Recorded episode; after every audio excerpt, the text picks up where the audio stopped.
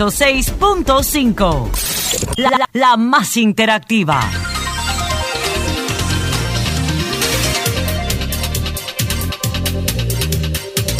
Son las 2.33 minutos aquí en RCC Media y en todo el país. A esta hora se inicia el sol de la tarde con el doctor Ricardo Nieves. Gracias, Domingo.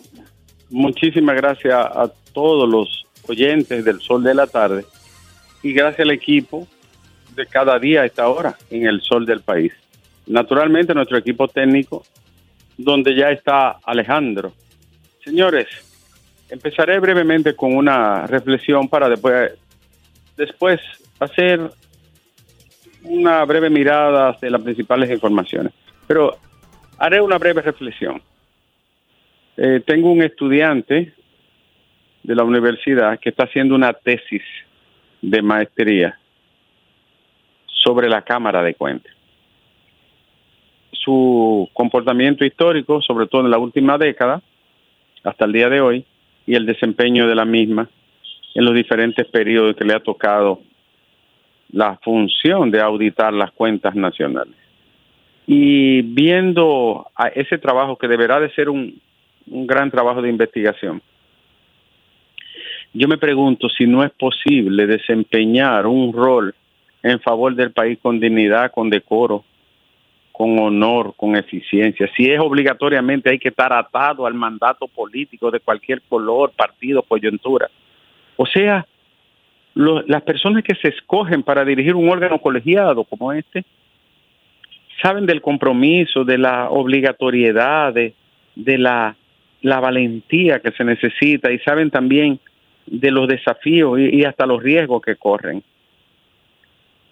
¿Cómo es posible que una persona ocupa un puesto que le paga la sociedad con su trabajo, con sus impuestos, pagándole grandes salarios, viáticos, dietas, comodidades, grandes beneficios económicos para después defraudar a la nación, defraudar a la sociedad, defraudar al país? Es una vergüenza lo de la Cámara de Cuentas.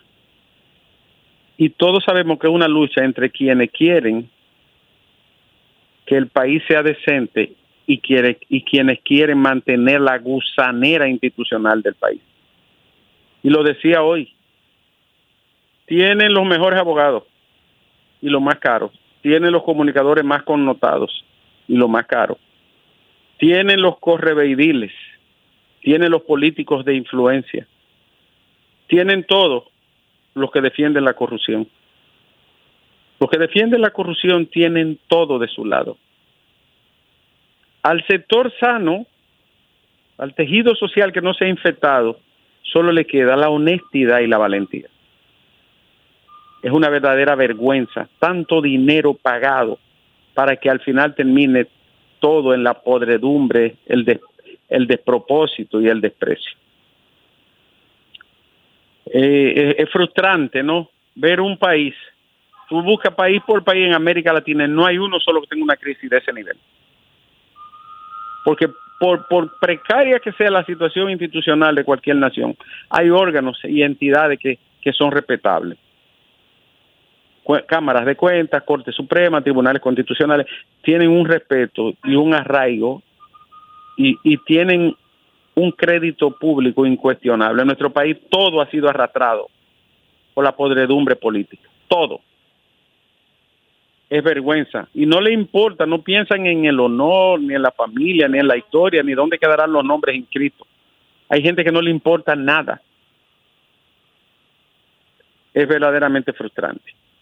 Vámonos con las principales informaciones. Hay tres noticias hoy del orden ambiental o ecológico que ameritan atención inmediata. Bahía de Luperón, derrame de combustible en la bahía de Luperón que está manejada o gerenciada por un comanejo y que debe de explicarlo y, y, decirle al país qué pasó ahí, que se ha derramado combustible en la bella área protegida, reserva científica Bahía de Luperón. Tienen que explicarlo. Número dos, desde hace muchos años, y lo recordará Domingo, estábamos en, la Casa Vieja recibíamos la denuncia de la contaminación del río Licey por parte de una empresa, de una familia muy connotada, que contamina directamente con desechos eh, muy, muy sucios y contaminantes el río Licey, de ahí a Moca. Sigue haciendo lo mismo más de una década después. Y, y habiendo sentencia de, de tribunales, no cumple con la ley ni con la decisión jurisdiccional. La otra denuncia es, señor, esto es increíble. Hay un video que me lo enviaron, se lo enviaron a mi esposa. Es una cosa verdaderamente asqueante. Un grupo pequeño de sujetos saqueando una playa, la playa Boba en Agua.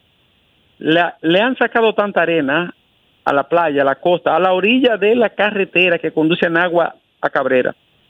Le han sacado tanta arena que ya el mar entra cerca de la carretera y la playa se ha hundido de toda la cantidad de arena y las autoridades de medio ambiente, las nacionales ni las locales, que no sirven para nada, ni la de allá ni la de aquí de la capital, han permitido ese desastre. Sin que haya una acusación, un detenido, un acusado y sin que se le haya incautado ni una pala a esos depredadores.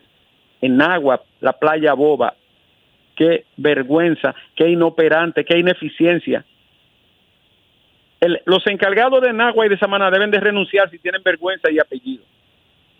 Y el encargado de medio ambiente, el ministro de medio ambiente, debe de decirle al país por qué se ha permitido eso. Digo, él no va a decir nada, porque ¿qué va a decir él? Otra cosa que yo quiero preguntar a Alejandro, y es una pregunta. Atención, Carlos Pimentel. Atención, Milagro Ortiz Bosch. ¿Qué rana o qué maco es que hay en la dirección de pasaporte con la licitación que se ha hecho? ¿Qué es lo que hay ahí? Ustedes están obligados a hablarle al país, los dos. No es un favor, no. Están obligados a decirnos qué ocurrió en esa licitación que ha sido tan cuestionada en la Dirección General de Pasaporte. Donde se habla incluso de, de figuras cuyo nombre no, no conducen a nada claro como el tal Al Gilbert Vigio. Entonces yo le pido a Carlos Pimentel que él es pagado por la sociedad para defender la transparencia y el cumplimiento de la, de la, de la dirección de compras y contrataciones. Él no está ahí solamente para ocupar un puesto. Él tiene que decirnos a nosotros los ciudadanos qué fue lo que pasó en la dirección de pasaporte. Que esa licitación ha sido tan cuestionada y tan zarandeada, incluso por dos empresas extranjeras. Hable, señor Carlos Pimentel. Y hay otra información ya en el orden nacional, Alejandro, y es que, atención, Alejandro, ¿me escucha? Sí, sí. Oye, porque Alejandro, después, de, después del accidente, Alejandro se ha llenado como de miedo, no sé. No, se oye aquí nada. Eh, no se oye. Eh, Alejandro, eh, se entregó a la policía Juan Manuel Sedano, acusado de cercenarle la mano a un menor de edad en un liceo de San Pedro de Macorís. Este tipo es adulto, tiene, aunque es muy joven, tiene 19 años. Sí. ¿Sabe quiénes fueron a entregarlo? La mamá, la tía, un tío. Pero cuando él estaba amenazando de muerte y de cortarle una mano al joven, nunca aparecieron mucha irresponsabilidad familiar. Ahora fueron a entregarlo. Mire, se lo entregamos sano y salvo. Buenos irresponsables. Con un cuchillo entró a una escuela. El desorden que hay con el tema de la violencia en las escuelas. A propósito, dicen los maestros que hay escuelas, ha dicho la ADP, y esto es muy delicado, que hay escuelas donde los maestros no quieren iniciar el año debido a la inseguridad que sienten, porque no hay protección de la policía escolar. Y entonces los delincuentes y los antisociales mantienen en zozobra las escuelas. Eso es muy delicado. Eh, Alejandro, otra información.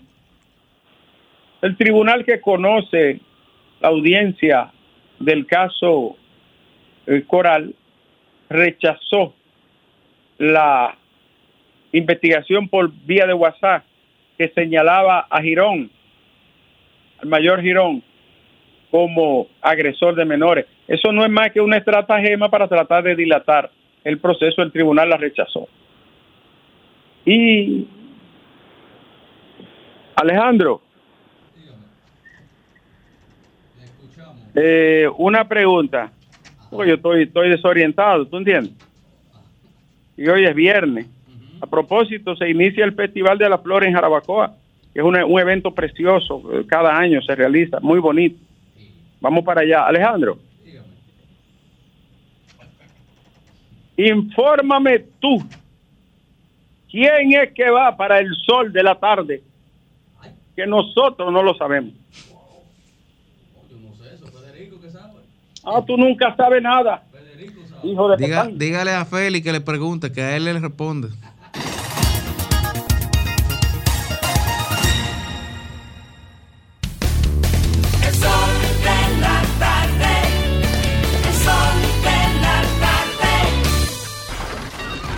Comunícate 809-540-1065.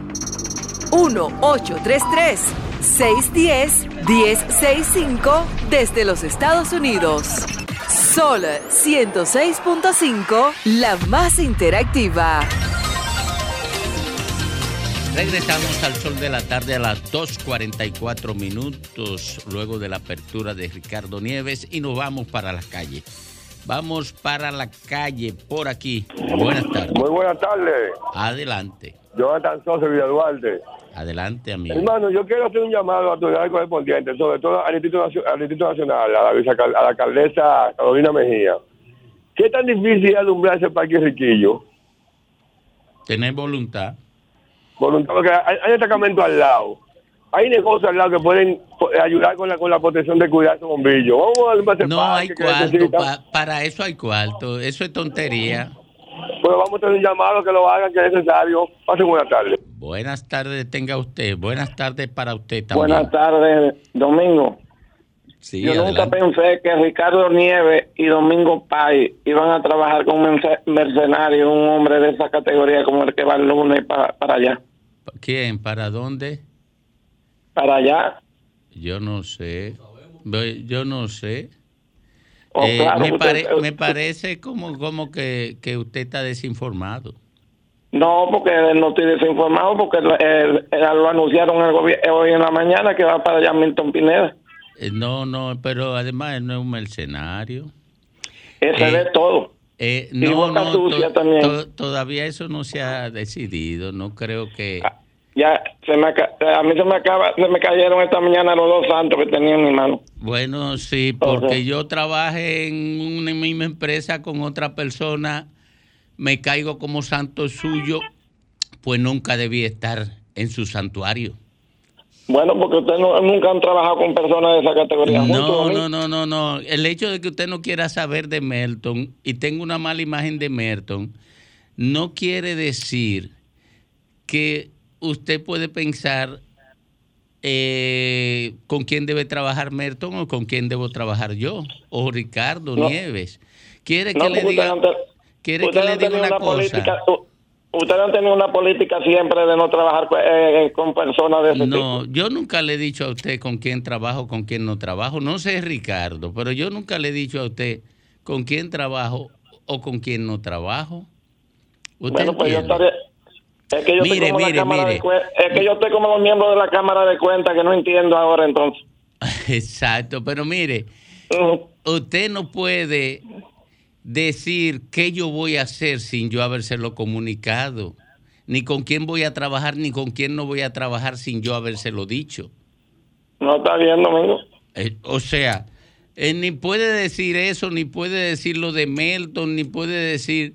eh, No, es que, que yo no dudo de ti ni de, ni bueno, pero entonces usted está diciendo, pero oiga, yo puedo trabajar con quien sea y no a partir de la imagen que usted tenga sobre esa persona. ¿Usted entiende? No, lo difícil es tú ponerte, al- ponerte al lado de una persona No, así, no, no, no, no, hombre, no. Yo creo que usted está haciendo una afirmación peregrina. No simple lo y creo, no. Yo, llanamente. yo, yo soy un hombre ya de 68 años y bueno, pero está, está cometiendo un error de un niño de siete años. Bueno, pues mira, qué bueno que tengo esa edad ahora entonces. Buenas tardes. Muy buenas tardes, señor Domingo Páez. Adelante. Mire, hay tres cosas que el presidente Abinader tiene que resolver de inmediato.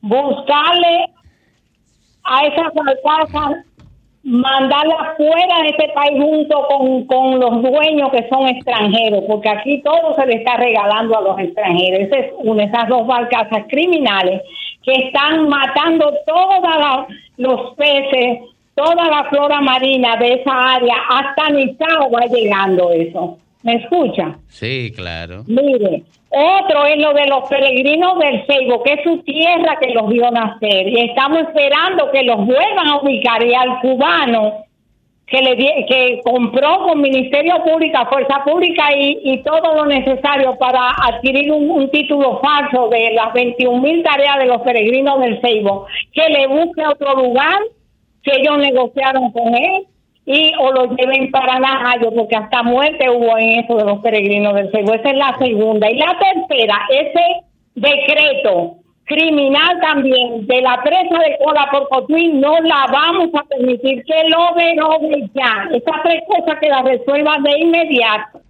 Buenas tardes. Buenas tardes. Adelante usted. Buenas. Sí.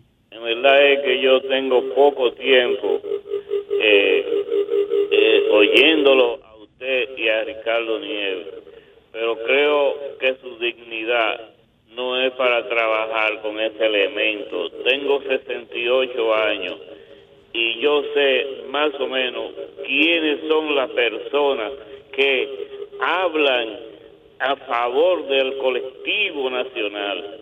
Así es que estoy de acuerdo con el otro señor que llamó. Buenas tardes. Adelante usted. hermano mío, desde Santiago de los 30 Caballeros, Adelante usted. cuando don Antonio Espallá se da, nos da el regalo de tener dos personas, tanto como Ricardo Nieve como Domingo Páez, que definitivamente tienen en el sitial dominicano una gloria ganada, aunque la gloria es de Dios, pero Dios es que puso esto, Dios lo puso a ustedes para nosotros.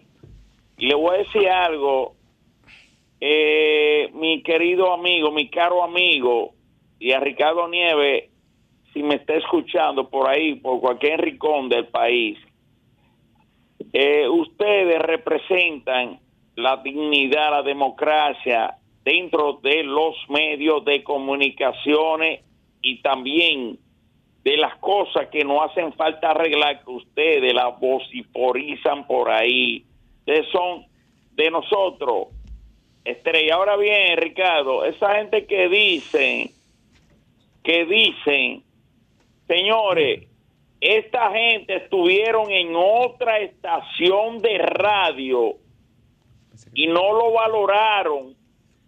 Sin embargo, hoy en día Antonio Espallá, por Ricardo Nieves, por Domingo Páez, por Fafa Tavera, el sol de la tarde y hay que agrupar al de la mañana, ocupan los primeros lugares en audiencia, en rating, no en la República Dominicana, en el mundo. Buenas tardes.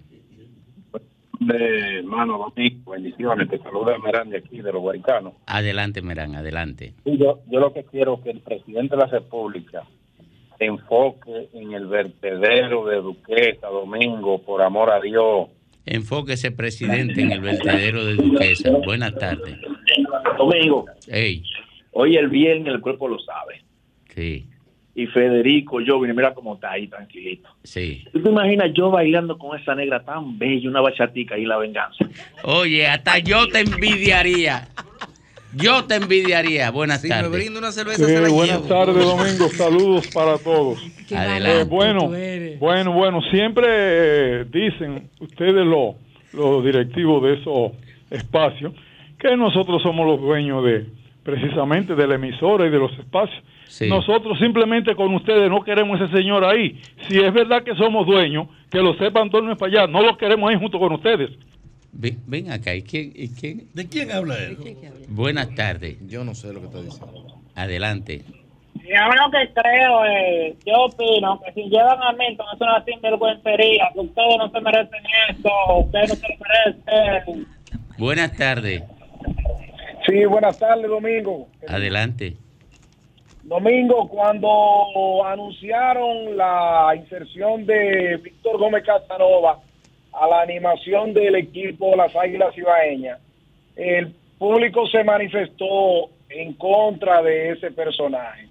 Lo mismo, no menos sucede en este caso, ahora en Sol, que están anunciando la inserción de, de ese señor Melton Pineda, y eso a mucha gente le cae mal. No estamos pidiendo que trabajen con quien ustedes quieran o no quieran, pero de verdad que el pueblo se está manifestando y no cae nada bien esa noticia. Buenas tardes. Bueno, Domingo, yo pensé que llamó ahí, pero tú vas una hora hablando porque estaba, ¿no? Antonio, sí, una hora va a estar hablando, no, aquí no. Ese es el amor, tipo de ¿Y qué que le pasa? Buenas gente? tardes. Adelante. Buenas tardes, Domingo. ¿Cómo estás? Saludos para ti, para Ricardo Nieves. Adelante. Permítame un segundo de su espacio, por favor, un minuto o dos. Adelante. Con regularidad les escucho, gracias. Les escucho desde el trabajo y hoy pedí el día puente para algunas diligencias y rogaba poder comunicarme con el sol de la tarde. Ay, qué bueno que se Siempre comunicó. les escucho, sí, qué bueno, les escucho y comparto en un 80% siempre de los comentarios suyos, sobre todo los del señor Ricardo Nieves.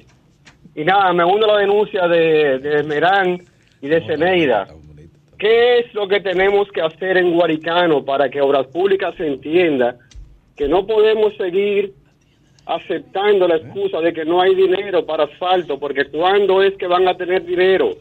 Las calles Enrique Blanco, la calle San Miguel, la calle principal de Guaricano, colinas del Arroyo Segundo, Domingo. No hay vehículo que soporte esas calles de por ahí. Atención, obras No públicas. Atención, Pero, obras Dios mío, públicas. Tiene que arreglar Por favor, miren a ver cuándo En auxilio de los guaricanos que se lo merecen. Además, hay una población. Tiene que arreglar el puente de la Vega primero, que tiene un año. Buenas tardes. Buenas tardes. Domingo. Pero se pueden mira, hacer las dos cosas. El puente Duarte. Domingo, ustedes son un equipo magnífico. Ya uno tuvo que aguantar a Graimer, pero también este señor, no, hasta aquí llegamos. No, no, no, no, no. no eso Buenas no. tardes. Retire eso, retire eso. Buenas tardes. Adelante. Aprovechándose porque Graimer no Sí, está aquí. retire eso, retire eso. Adelante. Sí, por Leonel Fernández. Está bien. Adelante. Se acaba de dar un trago por lo del Fernández. Adelante usted. A las dos y media. Buenas tardes. Adelante usted. le gustó eso. Adelante. claro, pero se equivocó de encuesta. Buenas. Adelante, mi querida. Domingo. Adelante, De querida. acuerdo con todo lo que han opinado del señor, de los de que, que piensan traerlo. Pero otra cosa, mira, yo tengo el cable claro y no ustedes no se ven. Tienen una foto ahí de una mujer ahí, no sé, pero ustedes no se ven. Eso es Lea, Lea boicoteando el Pues, programa. pues que lo ponga, porque yo veo ese programa y pues yo dejo de hacer todo para ver ese programa. Oye, y el Lea. señor ese que está mencionando, no, no lo lleven ahí, porque es verdad, nosotros te- es suficiente con, con Graimen. Buenas tardes. ¿Y qué pasó con Grimer? Yo no entiendo. Buenas tardes. No sé. Diulca. Mandó a llamar a la gente en contra tuya. No sé si es una conspiración interna. Buenas tardes. Buenas tardes, ¿cómo está, mi papá? Adelante usted, mi querido. Eh, me alegro muy bien de que esté bien de salud. Mira, con todo el respeto que se merece la bazooka, eh, yo siempre he sido seguidor tanto de ti como de Ricardo Nieves, pero no creo que quepa en este estado. Ah, Oye, buenas tardes. Lea. Buenas tardes. Lea. Buenas tardes. Adelante. No estoy de acuerdo con todo lo que, lo que han opinado ahí. Y le digo por qué. ¿Por qué? En la otra emisora por la mañana hay dos personajes que a mí no me caen bien. Y cuando ellos van a hablar, yo cambio la radio. Entonces, ustedes son personas buenas lo que tiene que hacer la gente como yo hago. Hay gente en el sol de la mañana que estoy hablando de la Biblia y usando a Dios en su boca y son gente que están comprometidos. Y yo creo que lo- cuando ellos hablan, yo los salto y escucho a la gente que, que yo pienso que tiene criterio. Milton, va para allá. La gente, cuando tenga su turno, cambien de emisora o apaguen el radio. Y después, cuando habla Ricardo Nieves, Domingo y los demás, lo escuchan y simplemente el mundo es Lo así. demás, lo en la Villa del aquí. Señor hay de todo, la Villa del Señor. Buenas tardes. Aquí no hay más gente en esta cadena, Adelante. lo demás. Buenas ti te tardes, es, me- es me- es mejor que te traten con los demás y no digan lo de ahorita. No cojo esa, digan lo que quieran. humilde, entra humilde. Buenas tardes. Oye, te están protegiendo. Bu- buenas tardes. Buenas tardes. El respeto al derecho ajeno en la paz. En la paz. Entonces, el hecho de que Nelson Pineda eh, tenga reacciones encontradas y diferentes a otros, no significa que no sea un buen comunicador. Además, la comunicación no es más que el libre albedrío a que la persona pueda decir lo que en un momento quiera decir sin faltarle el respeto al otro. Claro. Buenas tardes. Sí, buenas tardes. Adelante. Bueno, yo lo siento, pero yo me uno también a las voces de no al señor Pineda en ese horario al mes. Buenas tardes. Buenas tardes, Domingo. Adelante. Eh, en la prolongación 27 a migración frente a la onza hay como 15 haitianitos de menos de 12 años. Eso da vergüenza. Este país no se respeta. Muchísimas gracias, Domingo. Buenas tardes. Buenas tardes, buenas tardes. Merton, Merton de Barona. Merton es una persona buena. Todo el mundo no puede estar de acuerdo con él. ¿Quién fue que hizo el anuncio, eh, Lea? Buenas tardes. Buenas tardes. ¿Quién Buenas fue que tardes, hizo el Domingo, anuncio, equipo. Lea? ¿Tú no- Domingo. Ah, fue José. Buenas tardes. Ya no se quiere meter en eso. Sí. Melton José Laluz te está boicoteando y mandó a su interactivo a rechazarte. Fue José Laluz que provocó eso, Melton. Buenas tardes. Responsablemente Buenas tardes, Domingo. No, porque yo digo la verdad. Domingo. Aunque le duela a la gente. Adelante. Domingo. Sí. Oiga, si hay uno que hay que retirar de Ah, ahí, hay viejito, hay viejito, hay viejito leche, porque el viejito no aporta nada, solo vive defendiendo Leche. solamente. El viejito Leche. Pero le vive entiendo. defe- óigase, no, vi- vive defendiendo solamente una parcela política ahí, pues que pase feliz tarde. Ajá. Ah, pues así. Pues somos iguales, Ah, tú y yo. bueno. Y el viejito Ah, Fafa, ¿qué bueno. Pues somos Oh. iguales tú y yo. Dile Mira algo que- a mira qué Fafa buena entonces. Fafa está pago, el vino. ¿Eh? el- Buenas el- tardes. El vino. Sí, buena. Domingo, tú sabes que esta, esta mañana alguien llamó para como quejarse de la tarjeta Solidaridad y demás. Mira, Se llama hay una realidad. ¿Y qué tiene que ver. Melton no, con no, solidaridad? Supérate no, supé- supérate no.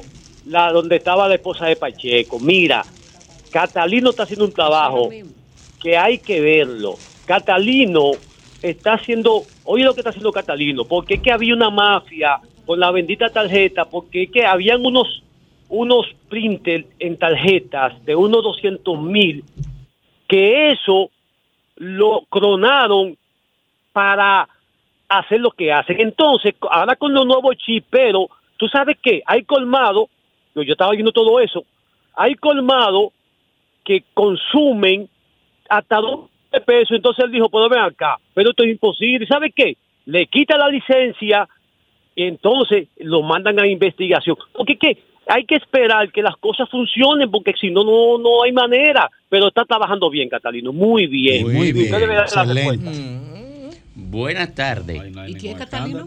Saludos, Domingo. Hey. Sí, esta mañana dijeron que Melton iba para allá con la correa en la mano. ¿Con la qué? Con la correa en la mano. No le ¿Y a ponga, quién era que le iba a dar? no le ponga tanto. Eh, Pero ¿a quién era que le iba a dar? Dime, ayúdame ahí para, para, para yo ayudar a que él le dé. No están ayudando a Melton, no nos están ayudando. Buenas tardes. No, pero eso fue José La Lupa boicotear que Melton. Ubiquen a. Melton por ahí. ¿Cuánto dio José La Lupa eso? Yo no sé. Yo quiero pero- decir- pero como- quiero decir algo. Tengo información de que él andaba en la jipeta con una caja de tarjeta para regalársela a lo interactivo. Y José Lalu tiene cuarto, él puede hacer eso. No, yo no sé si tiene cuarto. O fue que se, se la mandaron.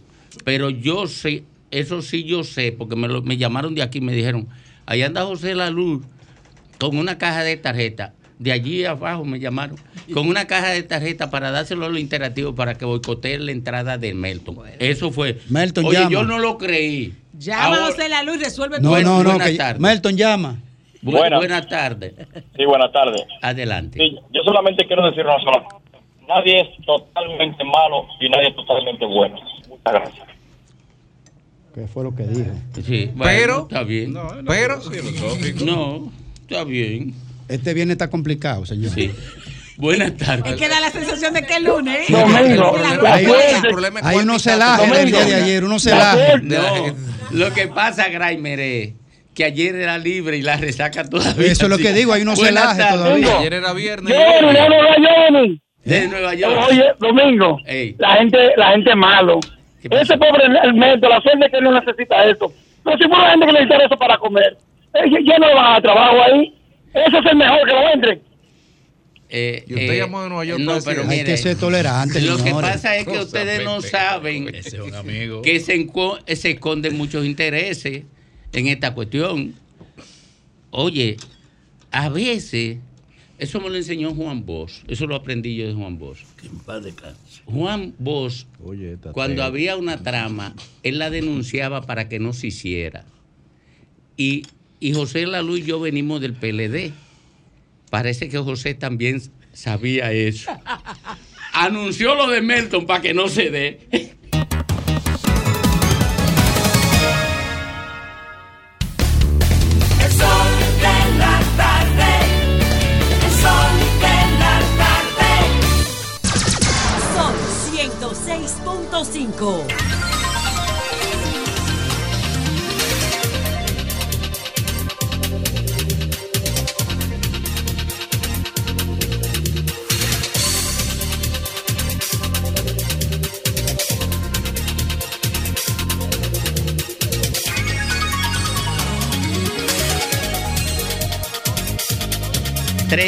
10 minutos aquí en el sol de la tarde, en el sol del país.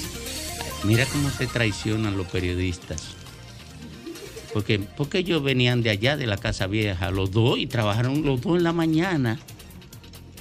Sí, sí, ahí hay viejos resentimientos. ¿Tú crees que haya algo personal o profesional? No, no, ahí hay viejos resentimientos. Pero Yo- personal o profesional. Ellos, ella- ellos, ellos se enquiquillaron. sí, yo no, recuerdo. porque a mí me vendió que ellos se la van. ¿Sabes lo que? No, no, no, no. Una ellos no mano se lava la otra. No, no. Sí. Ellos se entendieron después, pero ellos pelearon allá.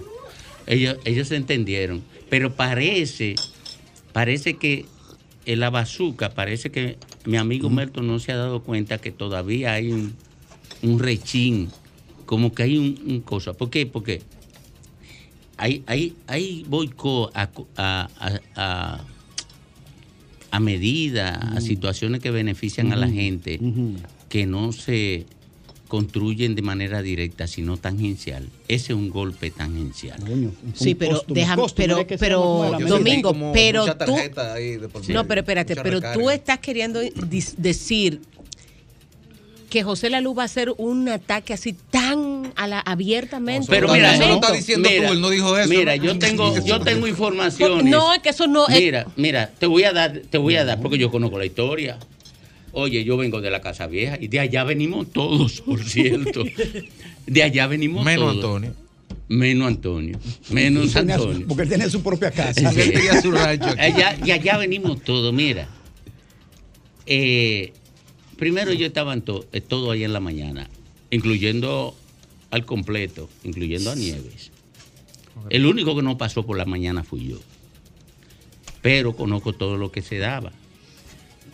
Ellos no se gustaban. Son La son luz, heterosexuales. la luz y Melton nunca se gustaron. Son heterosexuales. Y mira, no, yo, yo hasta intervine ahí para, para hacerlo entender.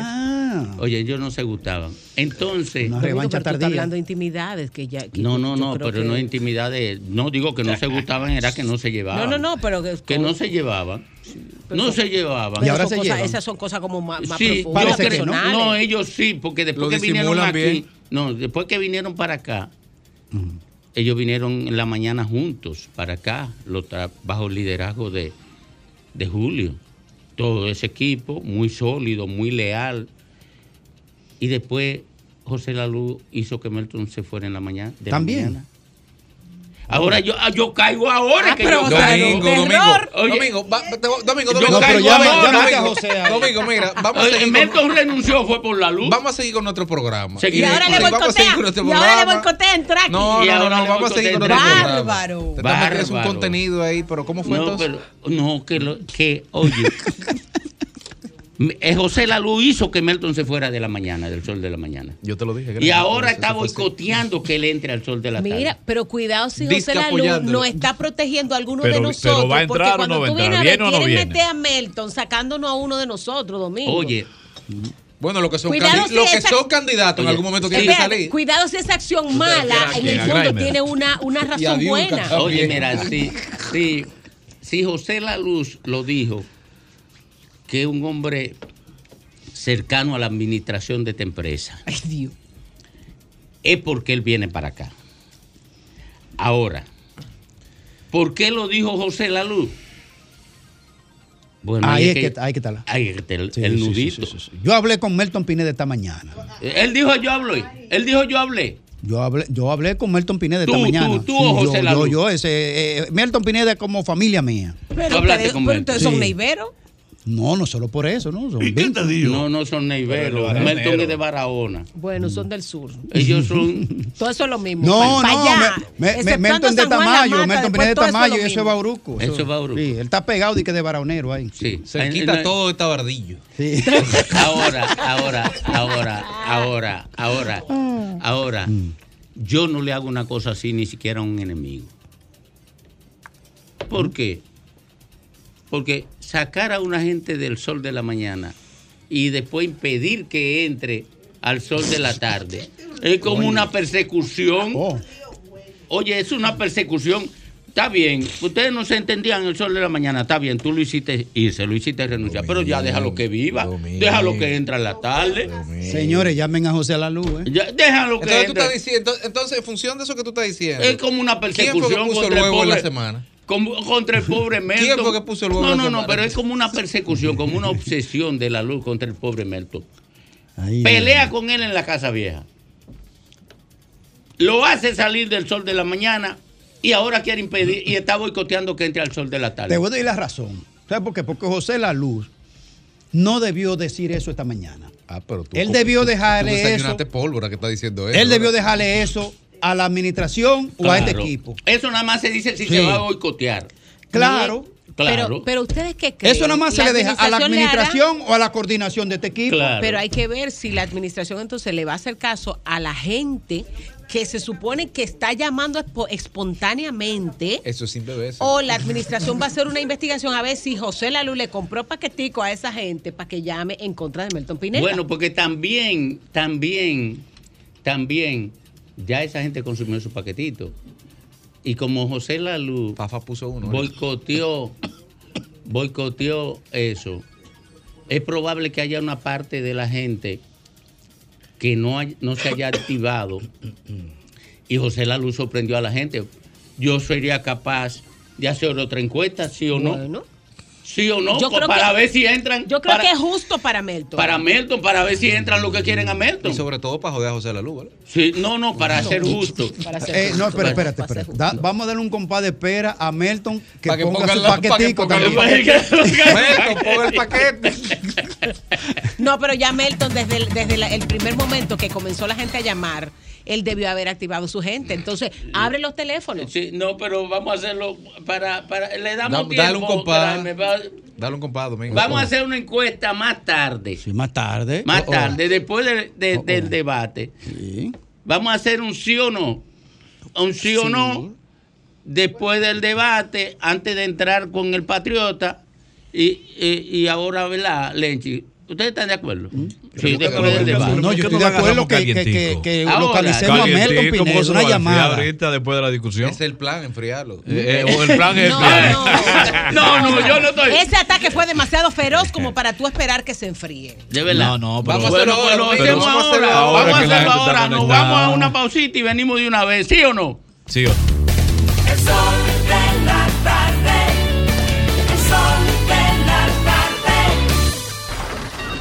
Comunícate 809-540-1065. 1-833-610-1065 desde los Estados Unidos. Sol 106.5, la más interactiva. Las principales figuras de la televisión de Santiago encendieron la radio y tomaron el control. Jaime Tomás, Juan Bonilla, José de Vares, Nelson Peralta, Gladialisa Pereira, Francisco Sanchís, Sagrario Gómez y José Adriano Rodríguez son los patrones de la información y las noticias en Santiago y el Cibao. El patrón de la tarde. De lunes a viernes de 4.30 de la tarde a 7.30 de la noche. Por La Bacana. 105.9. Santiago. Somos dominicanos cuando compartimos lo que tenemos con los demás, cuando nos reímos de los obstáculos o lloramos de la risa. Somos dominicanos cuando le ponemos ritmo al silencio, cuando somos el alma de la fiesta y cuando decimos con orgullo de dónde somos. Por eso, lo dominicano se pega, porque cada día más estamos orgullosos de estar mejor. Gobierno de la República Dominicana. Sol de la Corríjame si me equivoco, pero dicen por ahí que si uno fallece, las AFP se quedan con su chelito de uno. Mira, eso no es así, déjeme corregirlo. El dinero acumulado en su cuenta es suyo y en caso de fallecimiento, sus herederos legales pueden recibir una pensión de sobrevivencia o una herencia según aplica. ¿Y quiénes son los herederos legales? Los que aplican las leyes de la República Dominicana, su esposa, sus hijos y si no tiene hijos, sus padres y así sucesivamente. ¿Y qué hay que hacer para reclamarlo? Lo mismo que para cualquier otro trámite en caso de fallecimiento, debe dirigirse a su AFP Popular y pedirle que lo orienten. Solo debe llevar el acta de defunción, las actas de nacimiento de los niños, en fin, los documentos legales que establecen las leyes del país para beneficiarios o herederos. Ah, pero ya veo que hay que aprender de esto, porque son muchos los beneficios, ¿sí? AFP Popular, confianza absoluta. Los domingos en Jalao son para compartir en familia, con animación en vivo, fiestas temáticas y la música del grupo Faena. Ven y disfruta el mejor ambiente de la zona colonial. Jalao, lo mejor de la gastronomía dominicana en un lugar inigualable. 100% de aquí, calle El Conde 103. Reservas 809-792-1262 y jalao.do. Con este tapón y tú de camino al banco. No, hombre, no. No te compliques y resuelve por los canales Banreservas. Más rápido y muchísimo más simple. No te compliques y utiliza los canales Banreservas. Tu banco fuera del banco. Banreservas, el banco de todos los dominicanos. El sol de la tarde. Todos tenemos ese ingrediente secreto en nuestros platos. El nuestro es Quesos Michel, tu aliado en la cocina.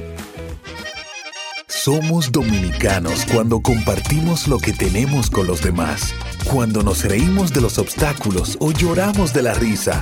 Somos dominicanos cuando le ponemos ritmo al silencio, cuando somos el alma de la fiesta y cuando decimos con orgullo de dónde somos. Por eso, lo dominicano se pega, porque cada día más estamos orgullosos de estar mejor.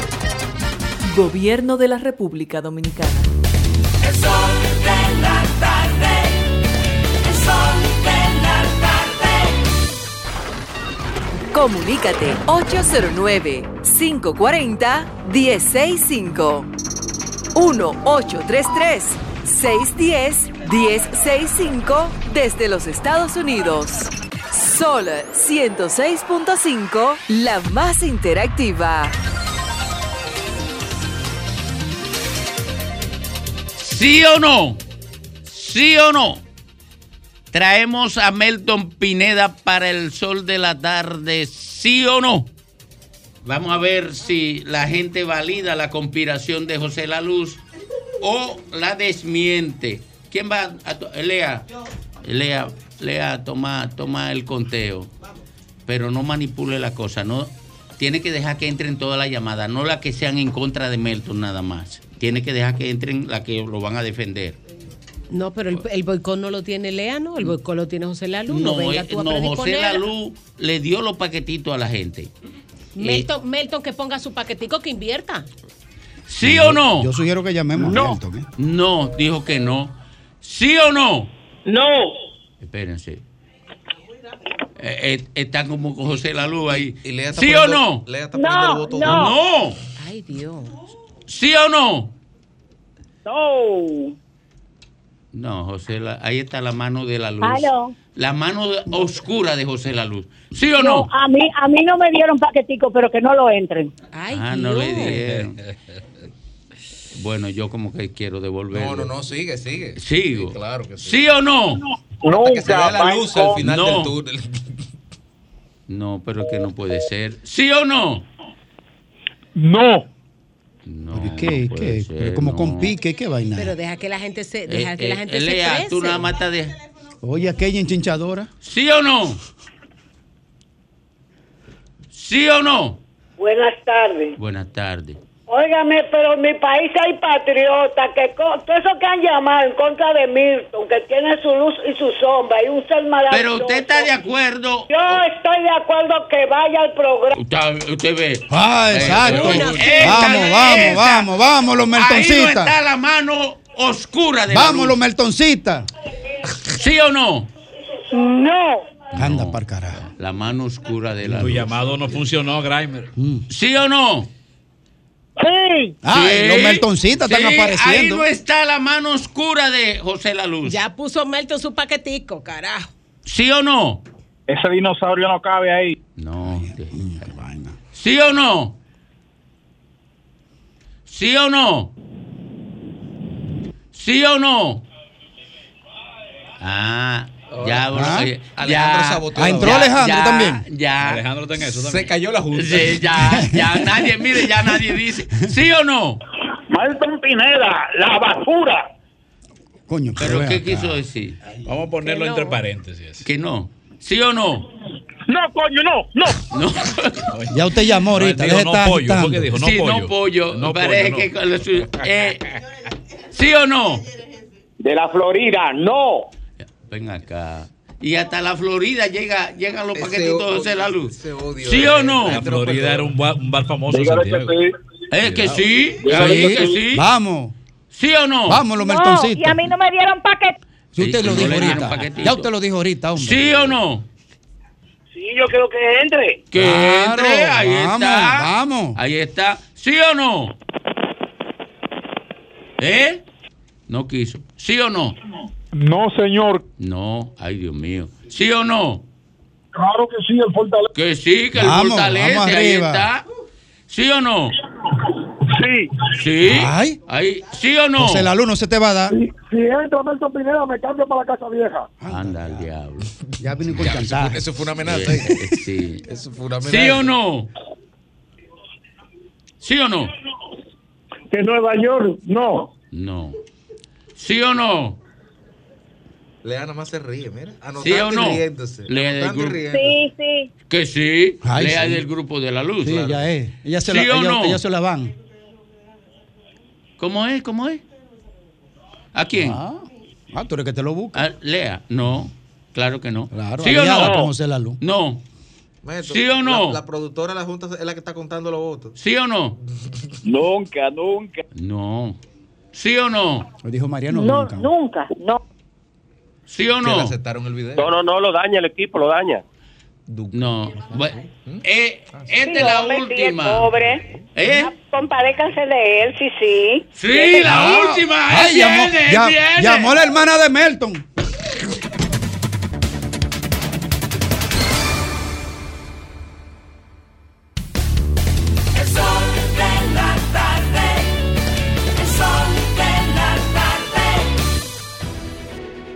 Sol 106.5, la más interactiva. Una emisora RCC Miria. El sol de la tarde. El sol de la tarde. El sol de la tarde.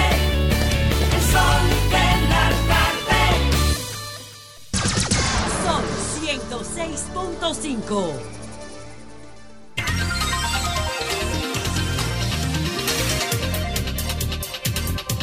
3.33, el huevo de la semana, hoy viernes, al final del espacio. Bueno, y se le pone la jodienda más pesada. Ah, bueno. Sí, le- pero es a Trump. Es a Trump, no es a, no es a Melton, es a Trump. Ah. Se le pone la jodienda más pesada a Trump porque ahora se le están instrumenta- se le han oficializado ya expedientes nuevos, ¿no? ¿Con cuántas acusaciones? Son 37 37 acusaciones.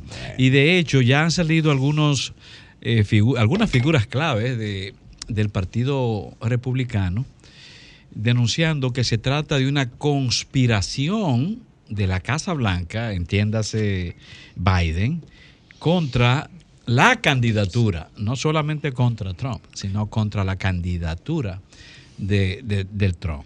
No, y en esa línea, eh, Lenchi, señalar que entre algunos, cita la cadena CNN, entre algunos de los cargos que se incluyen en el documento de citación, se incluyen conspiración, declaraciones falsas, obstrucción a la justicia, retención ilegal de documentos clasificados en el marco de la ley de espionaje, bajo lo que se enfrenta a 31 de los 37 cargos. Y estamos hablando de que el próximo martes, me parece. 31 de los 37 o sea, cargos. 37 cargos, pero el problema es, señores, que hemos visto a Trump, de hecho yo creo que él tiene que tener cierto fetiche con eso, con estar sonando en los tribunales, pero siempre lo hemos visto bailando en cargos menores, que si una mujer, que si una prostituta, que si me sobrepasé con una mujer hace 35 años. Con la evasión de impuestos. Pero es, o evasión de impuestos. Pero estos son cargos a- contra el establishment eh, eh, de, Estado- de los Estados Unidos. Estamos hablando de conspiración Y contra leyes de Estado. contra leyes federales. Leyes de Estado, y aquí no estamos hablando, ojo, de otro que viene bajando por ahí, que es su participación o no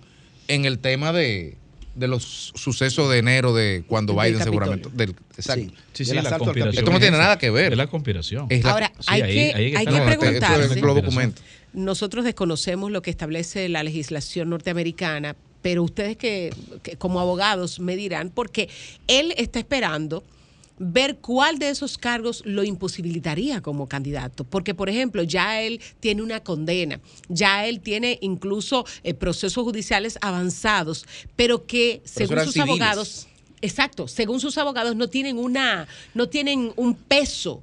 Un peso que pudiera, eh, eh, qué sé yo, No son obstaculizarle, no obstaculizarle que él fuera el candidato republicano. Entonces, ¿cuál de esos 31 cargos pudiera ser ese que le imposibilite, según la constitución norteamericana, para él ser el candidato del Partido Republicano? Porque si ese avanza, ahí sí es verdad que se le caen todos los planes. Obviamente tiene que ser un, un caso en el que entre lo, lo- lo criminal, lo penal, porque el cielo civil... Eso con dinero se resuelve. Sí, se resuelve eh, con, con las partes involucradas. Lo del ataque al Capitolio pudiera en lo penal, en lo penal, en lo penal, que es lo más grave, que es el tema del asalto al Capitolio o la violación de la seguridad, eh, digamos, de- dicho en algún término, la seguridad jurídica del- de la información de, de Estado, Privilegiada. de Estado. Eso es federal, por lo tanto implica una responsabilidad muy seria. Eh, yo creo que esos dos casos son los más difíciles que él puede tener en lo inmediato. Y pare- parece ser el, cam- el expresidente o candidato más entrampado en situaciones jurídicas, tanto como candidato como expresidente. En todo caso, las limitantes no serían quizás jurídicas, porque en un Estado de Derecho, Diulca, eh, y Estados Unidos, mal que bien lo es, en un Estado de Derecho la presunción de inocencia solo la destruye una condena Entonces, si no hay un tribunal que en última instancia te ha declarado culpable, tú eres inocente y por lo tanto tú puedes ejercer a plenitud todos tus derechos, todos tus derechos civiles y políticos, todos sin excepción. Bueno, pero imagínate. Eh, pero estamos hablando, de lo- estamos hablando del punto de vista jurídico. Ahora, que el tecnicismo del proceso te lo impida, porque, por ejemplo, imagínate que tú tengas que, una, que un juez te dice, te dice que tú tienes que ir tal día a tal hora y ese día son las elecciones. Tú no puedes votar porque tú tienes audiencia ese día. Por solo citar un ejemplo, pero no es el caso. En términos jurídicos no habría quizás problema, pero y en términos políticos, ¿cuál es la lectura de que un presidente esté imputado en cargos, aunque no tenga una condena, ojo, y aunque el proceso no ha iniciado? Pero aquí lo que se está en el mar de fondo es, lo que se está discutiendo es que Trump eh, violentó una serie de normas que atacan directamente lo que es el estado profundo de los Estados Unidos, el deep state de los Estados Unidos. Estamos hablando de leyes, obstrucción a la justicia, conspiración. Nixon tuvo que renunciar porque tenía, porque tenía unas grabaciones. Clinton casi, opositor. Clinton casi se jode porque tenía una becaria debajo de un escritorio. Pero esa Pero es la esto es diferencia. grave, Sí, esto es pero, grave. eh, pero ahí está la diferencia. Ellos, es como si ellos cogieron presión hasta el punto de renunciar. Donald Trump no está dispuesto a renunciar absolutamente por nada. No importa si hay 31 casos en la justicia Sí, en pero los Nix- Estados Nixon, Unidos. Nixon estaban ejerciendo el poder y Bill Clinton también. Correcto. Eh, Donald Trump está fuera del poder, aunque pretende volver a él. O sea, son dos escenarios eh, difíciles. El, Pero no son las mismas épocas, ¿eh? La- ahí la época también contribuye. Claro. Estamos hablando de Nixon y, y en, un, en un tiempo de guerra y de mucho, de guerra, guerra en Vietnam, por ejemplo, y de mucha presión fuera. eh, en las calles norteamericanas, muchos reclamos en contra de esa guerra y otros factores. Luego, el, el- el mismo escenario de Clinton es muy distinto al escenario de hoy en una sociedad norteamericana la que opinión todos pública sabemos pesa mucho. eh, pesa- en una pesa sociedad mucho. norteamericana que hoy tiene otro tipo de orientación, que ya no está tan subyugada con el, tem- el tema de las guerras externas, de la prevalencia del imperio militar, que hay tantos y más problemas de cortes económicos y sociales, en donde el tema de la inflación está realmente llegando a la gente. Y es un tema que usa, por ejemplo, el mismo Trump para profundizar la crisis social y política que allí se da con fines Y electorales. él no baja. Él no Entonces, baja en no, no, entonces está en Está eso. como la mujer de Y Bani, nos él le sube dos rayas y cada no vez que nos le digan que va. Y no nos olvidemos que aquí hay también en el, en el horizonte mundial el, el espectro de una guerra que va más allá de, de Ucrania. Y esa guerra también está siendo utilizada para fines electorales en los Estados Unidos. Entonces, ese fenómeno, ese fenómeno, eh, tiene que ser sumado a todas estas tramas que tienen que ver con, o esta- todos estos pasos que se están dando en términos judiciales para acorralar al mismo Trump. Sin embargo, el, el Partido Republicano no creo que se va a quedar pasivo, y mucho menos él.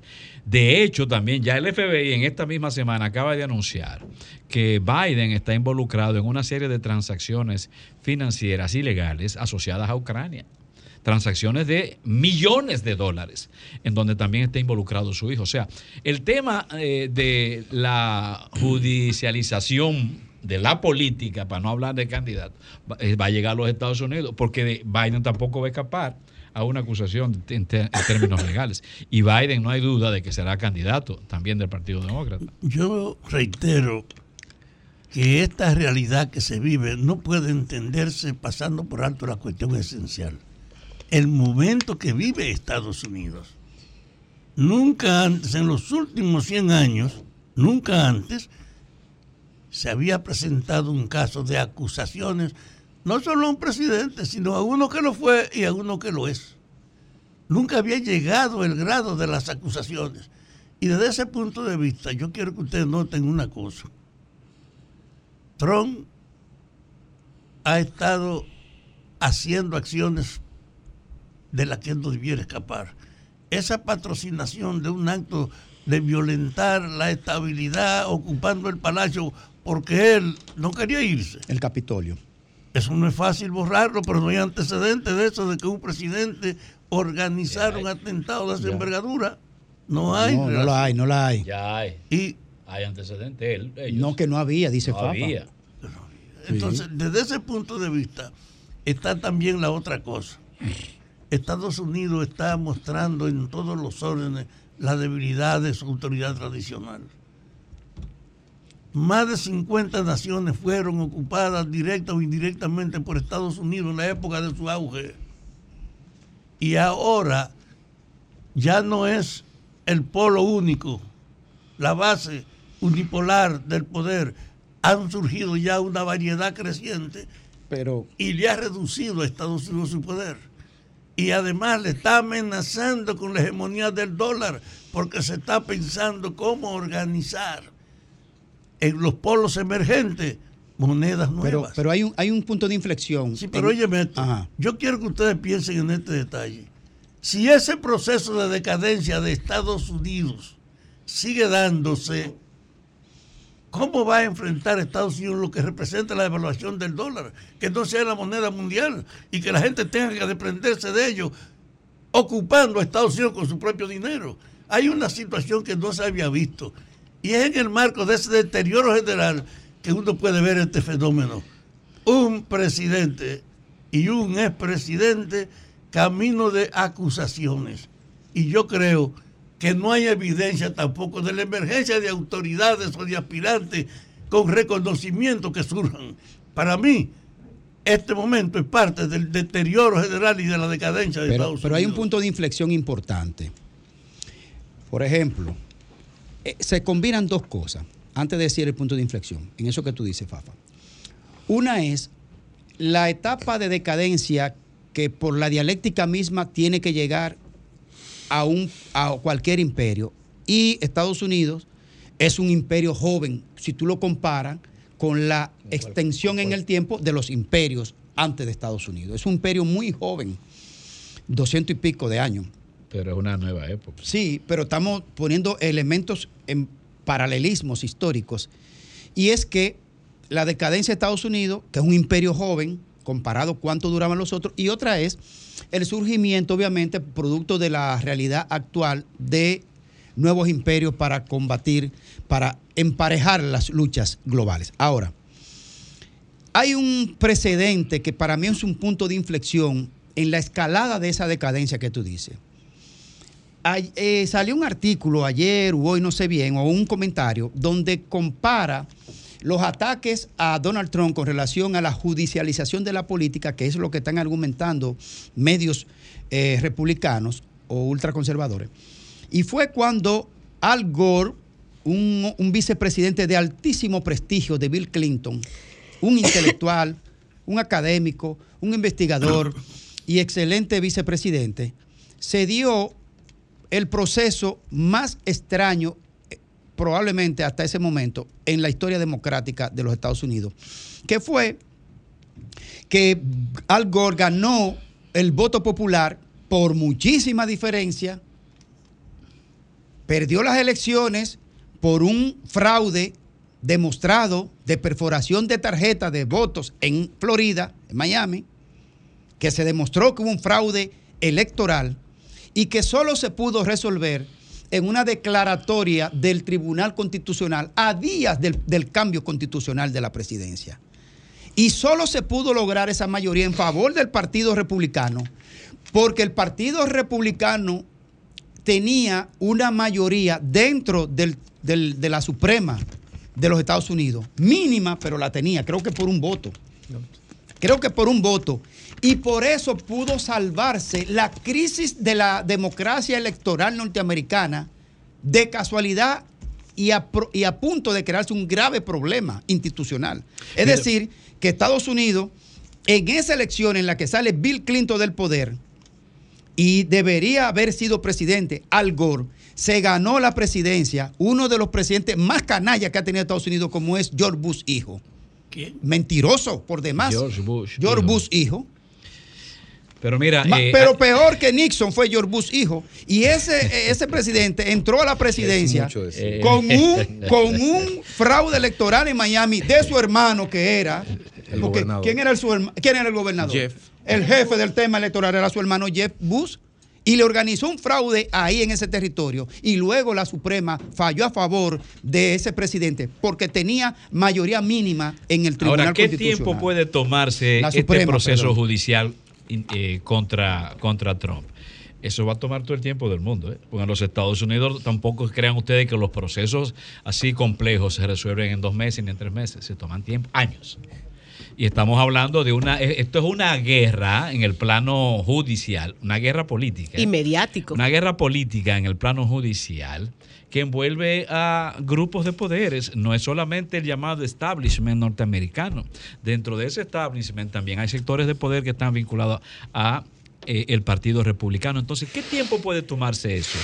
Eh, ¿Será dentro del tiempo hábil antes de las elecciones de los Estados Unidos? Las elecciones son dentro de un año y algo.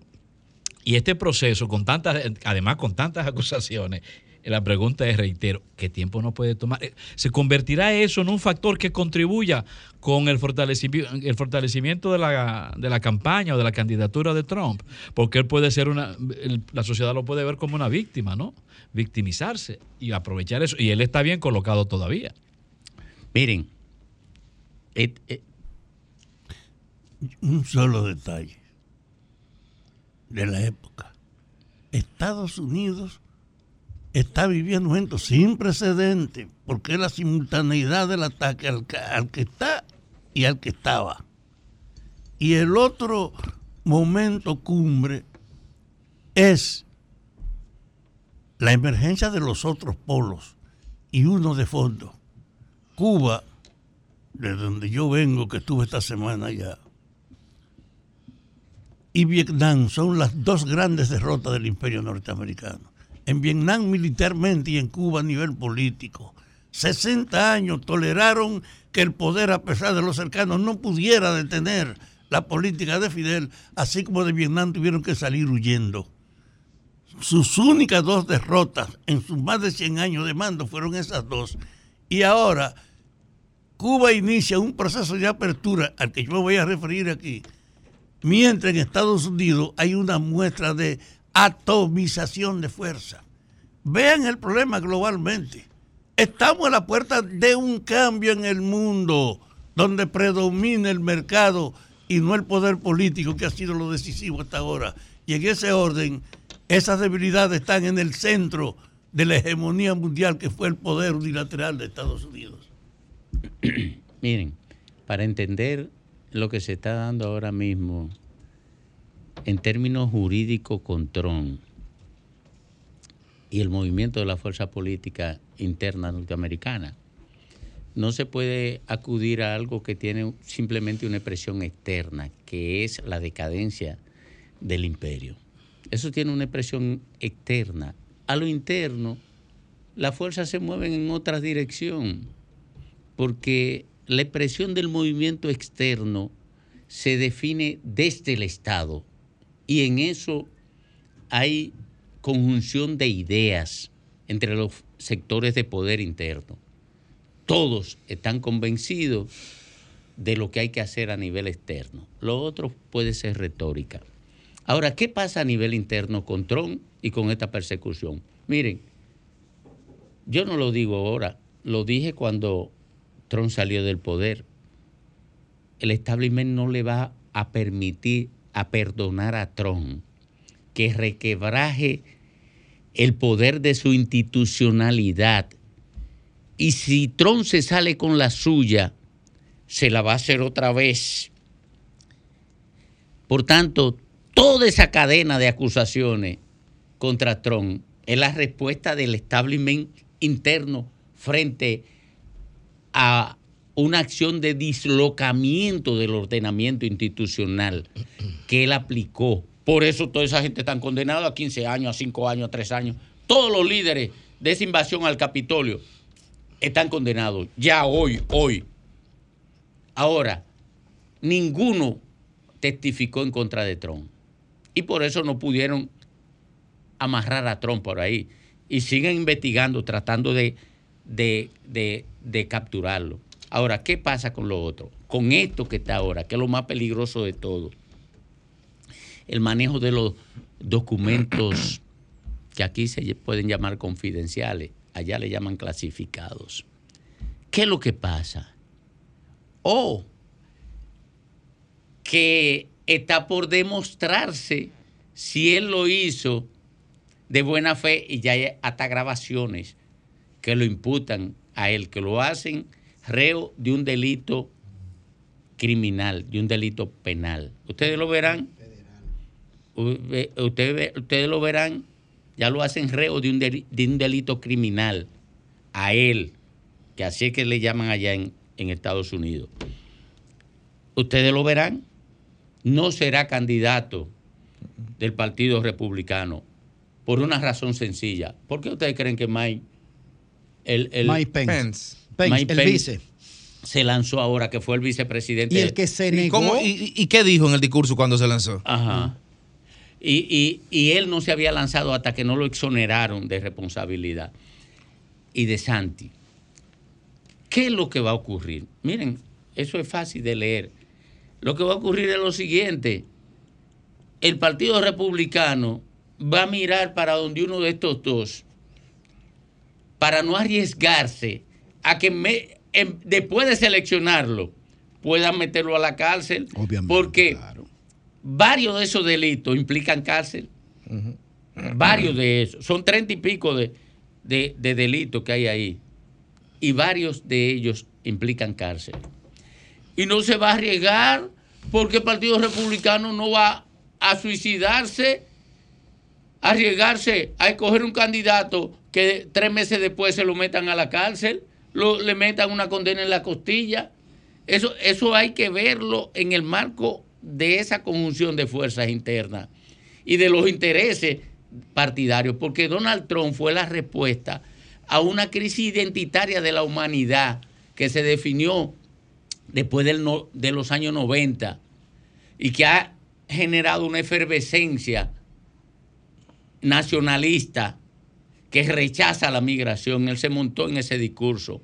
Y se montó también en una crisis del aparato productivo norteamericano que definía un rezago competitivo en el comercio internacional al que le estaba sacando eh, ventaja a China y que Trump lo, lo enfrentó diciendo que habían que traer los capitales norteamericanos hacia territorio norteamericano para no fortalecer con sus capitales la producción de otras naciones. Y como había un, un- un- un- eh, estaba en alza el desempleo, impactó en el electorado norteamericano, pero ya eso ha variado.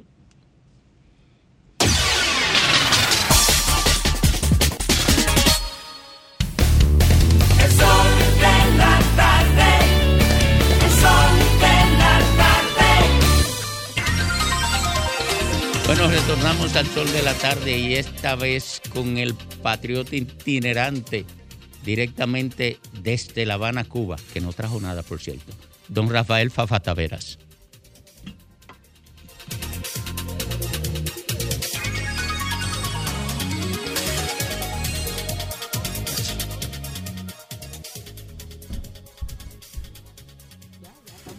Esta es una, una oportunidad de que veamos la realidad del presente, tomando en cuenta las tendencias históricas que están expresándose ahora en una situación de debilidad.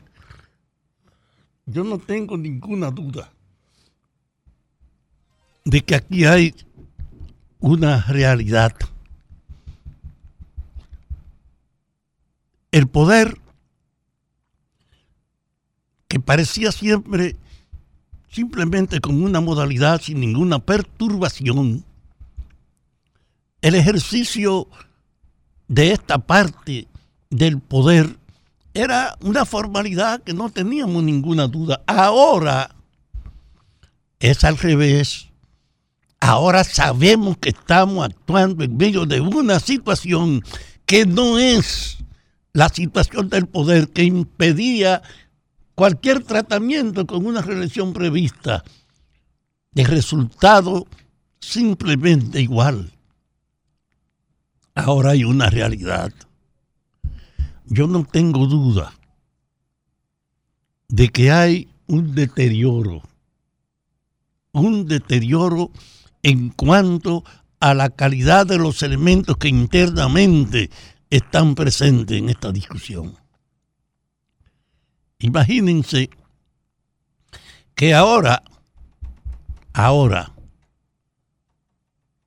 no es el sentido mecánico de que la práctica del poder era una formalidad porque se sabía que era una reiteración pura y simple para asegurar la reproducción del orden y de la primacía del orden. Ahora hay una realidad de agotamiento. Yo no tengo ninguna duda de que estamos asistiendo a una etapa de la reducción del poder que ha mantenido en la hegemonía del mercado durante más de 100 años a Estados Unidos.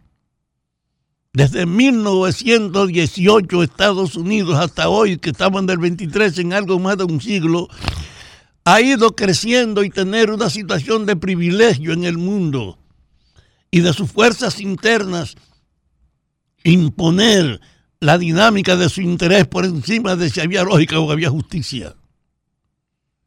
Estados Unidos tuvo la oportunidad, la oportunidad de organizar intervenciones, agresiones, fomentar actos subversivos al nivel de que en esos ciento y algo años estuvo en más de 50 injerencias patrocinando intervención e invasiones para condicionar el país a su supremacía.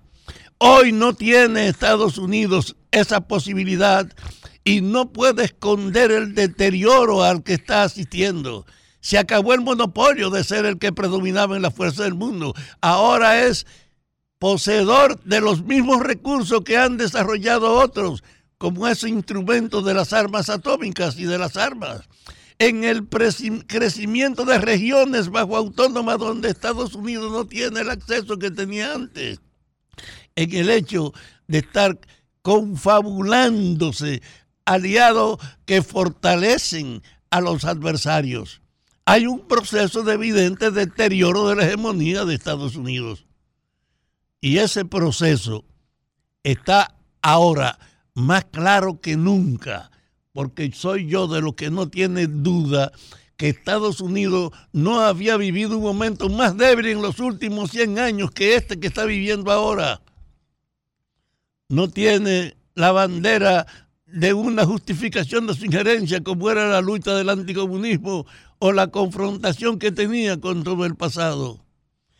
Hoy no tiene dividido al mundo entre el anticomunismo y lo comunista Hoy está Estados Unidos sufriendo las consecuencias del múltiple proceso de desarrollo que ha permitido que se creen otros centros con capacidad de identidad militar en China, en Rusia y en otros países en desarrollo.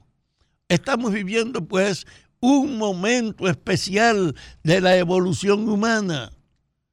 Y es bueno entonces que sepamos que Estados Unidos está viviendo una crisis de franca debilitamiento de su autoridad y su, su jerarquía, que va a limitar su influencia en el mundo, que el hecho que en 100 años solo en Vietnam y en Cuba se le impuso dos derrotas y que la permanencia de Fidel y de los cubanos consistiendo ratificaba ese proceso, ahora Cuba absolutamente por su cuenta, está iniciando un proceso de reestructuración, sabiendo que ya no tiene la amenaza agresiva de Estados Unidos, que está abierto a una modificación de su propio proyecto, de que hay un momento estelar de cambio basado en la decadencia del poder norteamericano.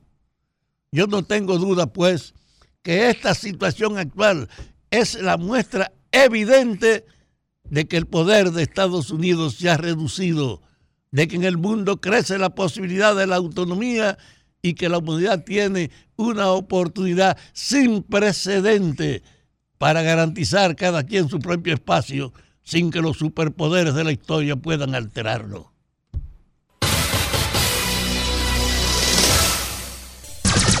Son 106.5.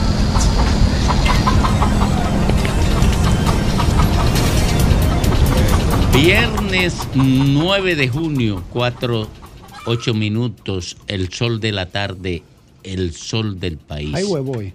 La Oh, dama del sol, Diulca Pérez. Gracias, Domingo. La semana pasada pusimos el video aquí de Doña Altagracia, una señora que estaba hacinada en un patio de, una casa de su familia, mojándose sin comida, sin agua, sin cuidados, sin limpieza. Tenía la misma ropa con más de una semana, según nos denunciaron los vecinos. Y aquí mostramos en, en el sol de la tarde, en esta plataforma poderosa, aquí mostramos el estado en el que estaba Doña Altagracia y cómo, y cómo necesitaba la ayuda urgente de las autoridades. Tengo que agradecer, aprovechar este espacio para agradecer a Doña Raquel Arbaje, la primera dama, eh, y a la gente de CONAPE, todo el equipo de CONAPE, el Consejo Nacional de la Persona Envejeciente, que ya tienen a Doña Altagracia bajo los cuidados, eh, tanto médicos, eh, psicológicos, le hicieron los análisis, dio positivo al COVID-19 y está siendo tratada tanto por el, por el COVID-19 como para las, las patologías que está presentando, sobre todo emocionalmente. ¿Qué va a hacer CONAPE? Ha llamado a la familia de Doña Altagracia para investigar cuál es el estado y cuál es la condición en la que la tienen. ¿Por qué? Porque ustedes saben que este tipo de organismos interviene, pero probablemente no tienen la capacidad de quedarse con, la, con ese envejeciente. Ahora, en República Dominicana sí hay algunos asilos que entiendo que si amerita el caso, la mandarán a un asilo, pero para devolverla a sus familiares para que siga recibiendo maltrato, entiendo que no es la opción. Quiero agradecer a estos organismos que ya se están haciendo cargo de Doña Altagracia y confío en que se le seguirá dando toda la ayuda, todo el respaldo posible para que ella tenga una vejez digna, independientemente de lo que haga su familia, ella merece una vejez digna. Así que muchísimas gracias por hacerse eco de esta situación a través del sol y eh, gracias también a los vecinos que nos hicieron la denuncia, que nos enviaron el video y que le han dado seguimiento a todo este proceso hasta lograr que, gracias a Dios, tengamos la respuesta que necesita Doña Altagracia. Miren, ya se entregó hace aproximadamente tres horas, se entregó Manguito. ¿Quién es Manguito? Juan Manuel Sedano, de la banda de los barriolinderos en San Pedro de Macorís. Este es el acusado de haberle cercenado la mano a un estudiante del liceo del Liceo Los Restauradores en San Pedro de Macorís, el Liceo José Joaquín Pérez. A la salida, y aquí lo, vimos el pasado miércoles, cómo se evidenciaba que fueron, le cortaron la mano al joven y tuvo una compañera de clases que socorrerlo. Y gracias a que ella pudo hacerlo rápidamente, él no sufrió más consecuencias. Ya el Servicio Nacional de Salud le ha dado seguimiento, ya se le hicieron las operaciones eh, para restaurarle la mano. Probablemente no va a quedar completa, eh, no va a reestructurarse completamente, pero la mano ya lo que se espera es que se salve la mano de este joven. Pero oiga el drama. Oiga el drama. Esto es un enfrentamiento no solamente de dos jóvenes, uno de 19, Manguito, y el otro joven agredido que solamente tiene 15 años. 15 años. 19 y 15 años. La generación a los foques de la que habla Domingo constantemente y que se está adueñando de las escuelas, de los barrios, pero dejando consecuencias nefastas. Ahí está ese joven con una mano cercenada, pero ahí está este joven que tiene que asumir su proceso judicial y puede enfrentar, según abogados, entre 5 y 20 años de prisión porque eso fue un intento de asesinato. Solo logró cercenarle la mano, pero la intención era asesinar al estudiante en plena escuela delante de sus compañeros. Ese es el enfrentamiento que hay entre la banda de los barrios linderos y la banda de los bonitos, la banda de los buenos. El joven de 15 años, según las informaciones, corresponde a la banda de los buenos y Manguito corresponde a la banda de los linderos. Y están enfrentados en San Pedro de Macorís, dejando consecuencias, en donde no solamente pudo haber sido el cercenar una mano, sino que también otro estudiante que no estuviera metido en la trifulca podía ser afectado por esto. Ahora, déjenme decirle una cosa. Si las autoridades de seguridad no se ponen los pantalones, nosotros vamos a terminar con las bandas como los Trinitarios en España y todas esas bandas que desde República Dominicana y desde otros países de América Latina están dando agua de beber a las sociedades. Aquí en nuestro país tenemos ejemplos de muchísimos delitos que no se han dejado crecer. El secuestro, cada vez que hay un caso de secuestro, y se lo puedo decir porque conozco gente que ha purgado pena de 30 años y que ha sido condenada hasta más de 30 años, a pesar de que la legislación dominicana establece solamente 30 años, pero se le suman delitos, sobre todo cuando hay tema de secuestro. Esa industria no se ha dejado crecer. El tema de las bandas tampoco se puede dejar crecer. Porque si ustedes lo dejan crecer, señores, no solamente va a haber consecuencias para la sociedad, va a haber consecuencias para los organismos de seguridad, va a haber consecuencias para las familias. Y tengo que hacer el llamado a las familias dominicanas, porque el video de la entrega de Manguito tiene a su mamá de rodillas, de rodillas delante de él, abrazándolo y preguntándose en qué momento fue que él se perdió, en qué momento fue que él cogió ese camino que ella no se enteró y ella está entregando a su hijo de 19 años a la Policía Nacional, un muchacho que se supone que estaba estudiando. Y esa madre hoy llora, sus hermanas lloran. Ese video es dramático, es doloroso, pero las consecuencias para la familia, señores, no tiene, no tiene manera de calcularlo. ¿Por qué? Porque usted va a perder un hijo probablemente, porque ese muchacho va a ir a la cárcel y ya ese muchacho va a ser muy difícil que se recomponga.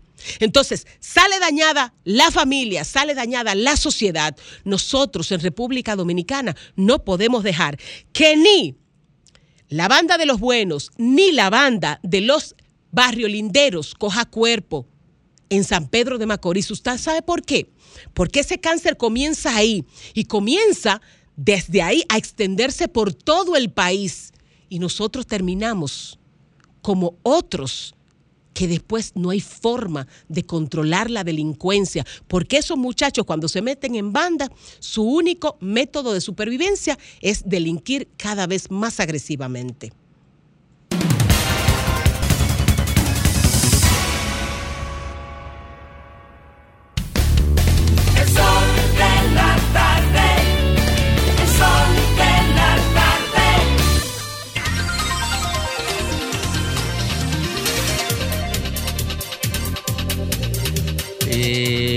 4.17 minutos. Un edificio en construcción en el sector Los Novas de San Cristóbal se desplomó.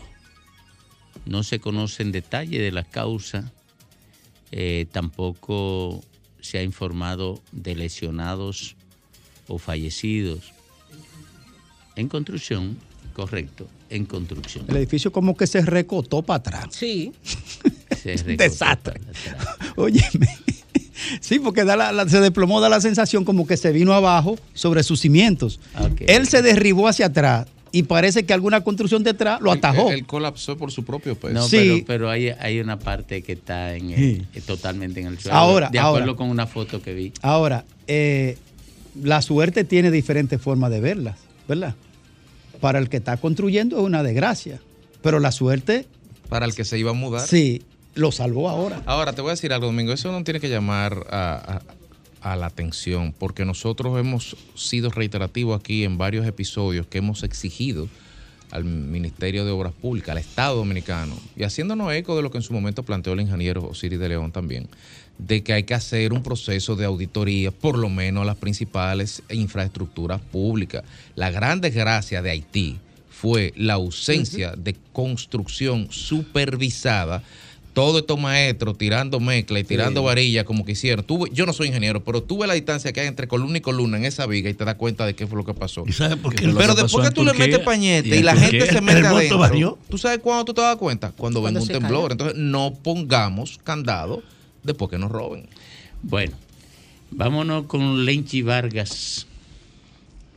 Muchas gracias, muchas gracias, Domingo.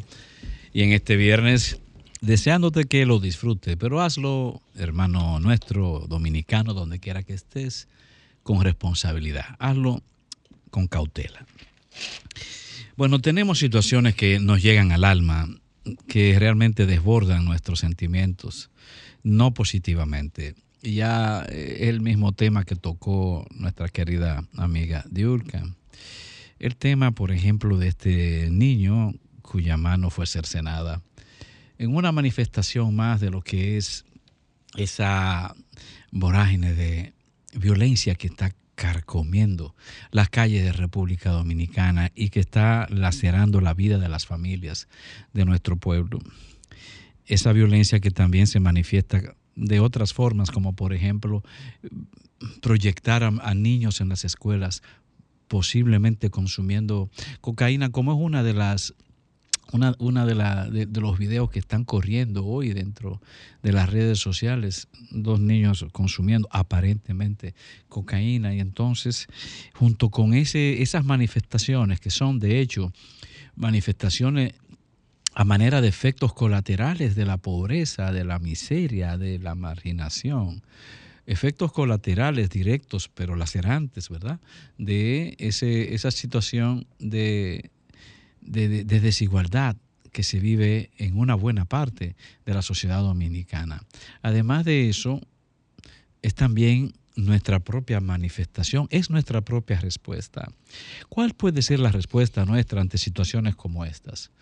Situaciones que se ven también en otros niveles, eh, tanto a nivel escolar como eh, a nivel cultural en sentido general, que no son justamente las que más nos llenan de orgullo, pero ¿cuál puede ser la respuesta de personas como nosotros que estamos en los medios? Como usted, dominicano eh, consciente, dominicano sensible, ¿cuál puede ser nuestra respuesta? Puede ser la de decir que eh, lo estamos perdiendo todo, que todo se fue a pique, que, que somos de hecho a nivel familiar una sociedad eh, fracasada. Podemos nosotros seguir multiplicando con nuestras voces ese tipo de problema. Nosotros tenemos que evitar, usted como padre, usted como mayor, como tutor, nosotros como eh, difusores de ideas en estos medios, los profesores en sentido general, y ante todo los responsables de la dirección política del Estado, lo que tenemos es que llevar motivación en medio de la crítica, sin dejar de apreciar lo que está ocurriendo, más bien poniéndolo en relieve, oxigenándolo, por supuesto, pero tenemos ante todo que pensar cómo superar estas cosas, no llevar el desaliento, no alimentar la desmotivación. Porque si decimos que nuestros niños y jóvenes están eh, perdidos, si nosotros, si nosotros somos tan categóricos en afirmaciones de ese tipo, ¿qué es lo que vamos a conseguir en términos de resultados? De forma inmediata o posterior. Porque eh, tenemos que pensar que aún en medio de su situación de miseria, esos muchachos o esas familias o, esas, o esos individuos, tienen un sistema nervioso que está regido por neuronas y, esas, y una de las neuronas más importantes son dentro del sistema nervioso las neuronas espejo, que son las responsables de dar paso a las imitaciones de dar paso a el aprendizaje, al lenguaje. Sin esas neuronas, esas neuronas que están en nuestro sistema nervioso, especialmente a nivel del encéfalo, entiéndase cerebro en sentido general, pues nosotros ni siquiera podríamos caminar. Porque usted camina porque, porque ve, toma el ejemplo, porque imita. Esas neuronas son responsables de la imitación. Por lo tanto, eh, esas neuronas espejo, si nosotros las estimulamos, pero en sentido negativo, en el sentido de concentrarnos en el mal y en profundizar el, el daño con nuestras aseveraciones de que todo esto se jodió, pues esas neuronas eh, espejos también trabajarán en ese, en ese, sentido sobre personas, especialmente muy jóvenes, que no tienen la capacidad de diferenciación, ni tienen además las bases cognitivas para poder definir rutas diferentes. Nuestro estímulo no puede ser el de cargar negativamente esas situaciones. Ellos viven en una situación de negatividad porque han sido inducidos, porque son víctimas.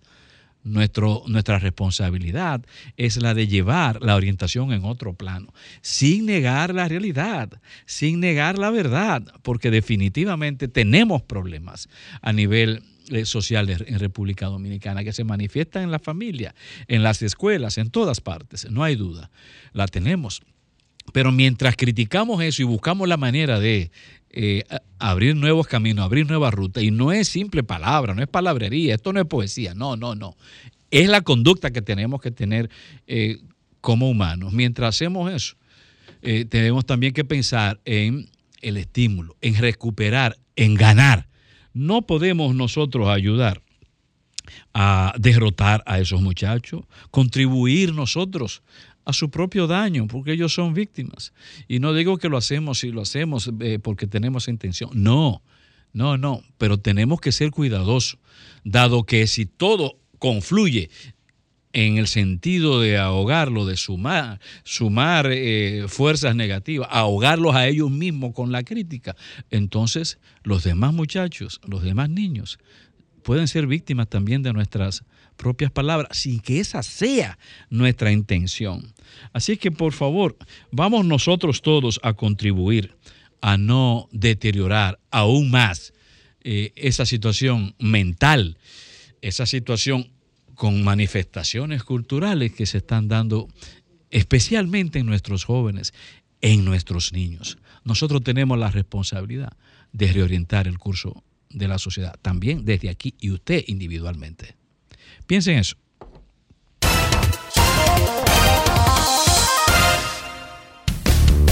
El sol de la tarde.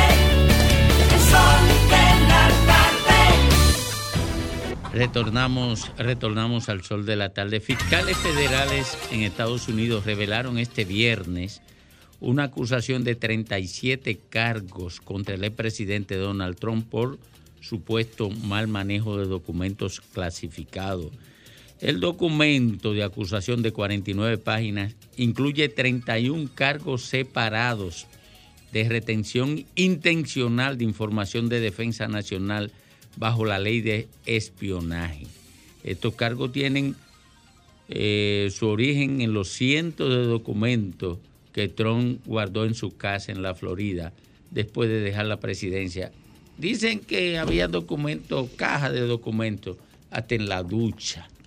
Graimer Méndez. Bueno, aquí estamos. Gracias, Domingo, y saludos a toda la audiencia de este Sol de la Tarde, Sol del País. Miren, ante todo, saludar a una gran amiga, una gran mujer que hoy está de cumpleaños, mi querida amiga Miledis Pérez. Muchas felicidades. Nos veremos más tarde. Sí, señor. Señor. Sí, Sí, señor. Sí, señor.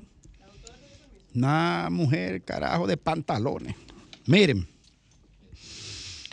Em, el fallo constitucional en contra de la resolución del Ministerio de Trabajo 14-2022, eh, que es dado por la cosa, digamos, irrevocablemente juzgada, aunque no es el término exacto en, en el rango de la instancia jurídica, que es irreversible ya lo, lo dictado por el constitucional,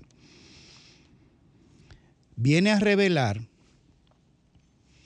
primero, la autoridad, ¿verdad?, jurídica sobre el tema.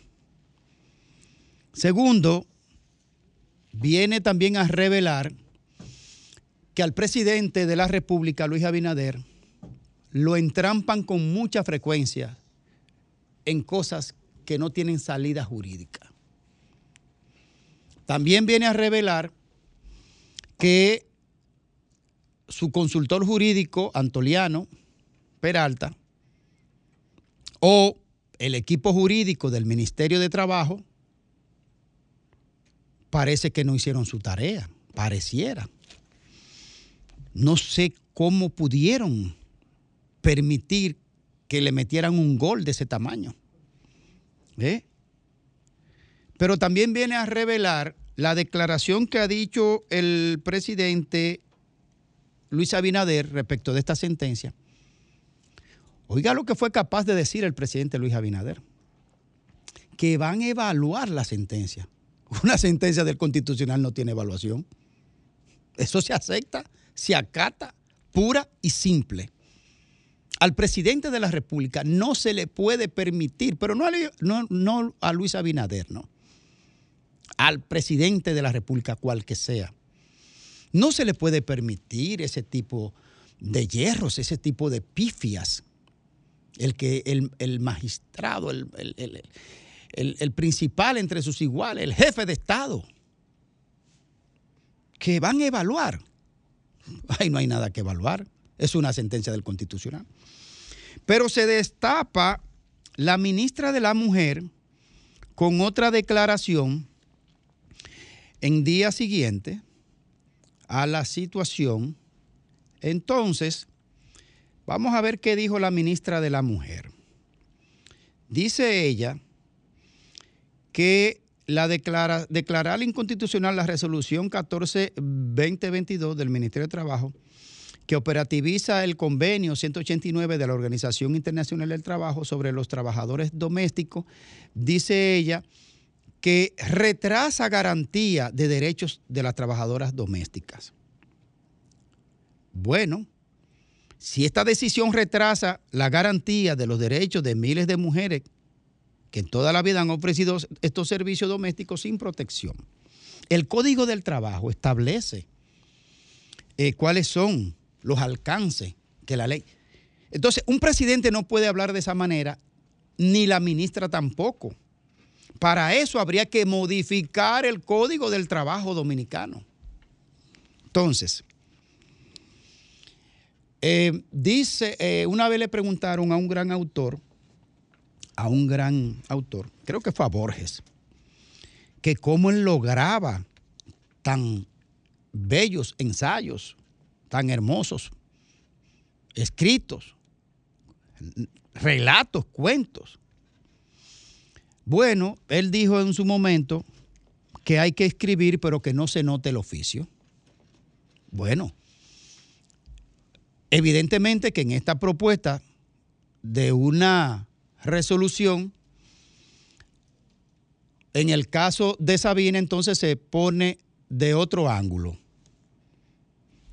Dice Joaquín Sabina que a veces tiene que escribir algunas canciones y cuando tiene la producción de un álbum, de repente le falta una canción y busca en las gavetas un retazo de una idea que tuvo un día y la junta con otra de la que tiene ahora y la pega y hace una canción. Pero al final, dice Sabina, pero al final se le nota la costura. Es decir, que se nota que hubo un- una empatadura. Entonces, ¿qué es lo que se le está notando al presidente y al gobierno del PRM? Se le está notando la costura y se está dejando ver el oficio. ¿Cuál es esa? El populismo. Buscar soluciones sin respuesta para que entonces el presidente dé un traspiés en su gobierno y nada más y nada menos que de parte del constitucional, donde no hay reversa.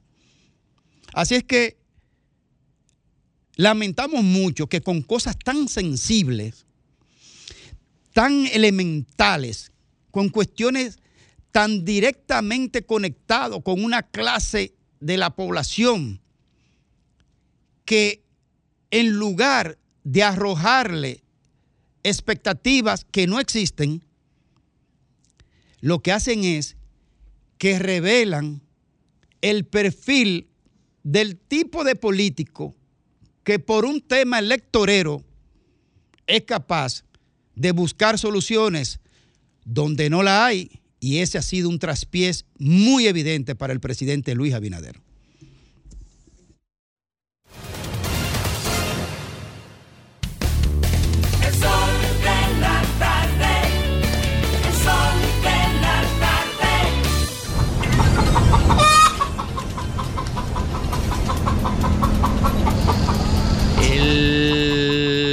Ministerio Público eh, adelantó que solicitará 18 meses de prisión preventiva contra Manguito, el joven, el jovencito que cercenó una mano a otro jovencito en San Pedro de Macorís. Yo no sé para qué, 18 meses, qué investigación hay que hacer ahí, tan compleja, pero de alguna manera el populismo penal buscando el aplauso social cometen comete esos dislates. Federico Jovine. Gracias, Domingo. Buenas tardes. Y amigos que nos ven, que nos escuchan, buenas tardes. Hoy viernes. Hoy el CARICOM, los estados del Caribe, piden en su declaración dada en La Habana, en perdón, en las Bahamas, eh, pide, entre todas las entre muchas cosas, le pide a Estados Unidos que le levante las sanciones a Venezuela para que se pueda reactivar Petrocaribe, para, para que le ayude a dinamizar su economía. ¿A quién le cae más el petróleo gratis? Desde luego. Pero nosotros hubiéramos querido que los 15 miembros del CARICOM y los 5 estados asociados del CARICOM, en esa misma línea, en esa misma declaración, también hubieran pedido más esfuerzos serios a los Estados Unidos para que gestionen de una manera más frontal y decidida la crisis haitiana. Y es el CARICOM el que lo, lo tenía que haber hecho. Porque a raíz de la sentencia 168-13, que nos puso como país contra las cuerdas, el CARICOM, el CARICOM fue muy duro con nosotros, muy duro.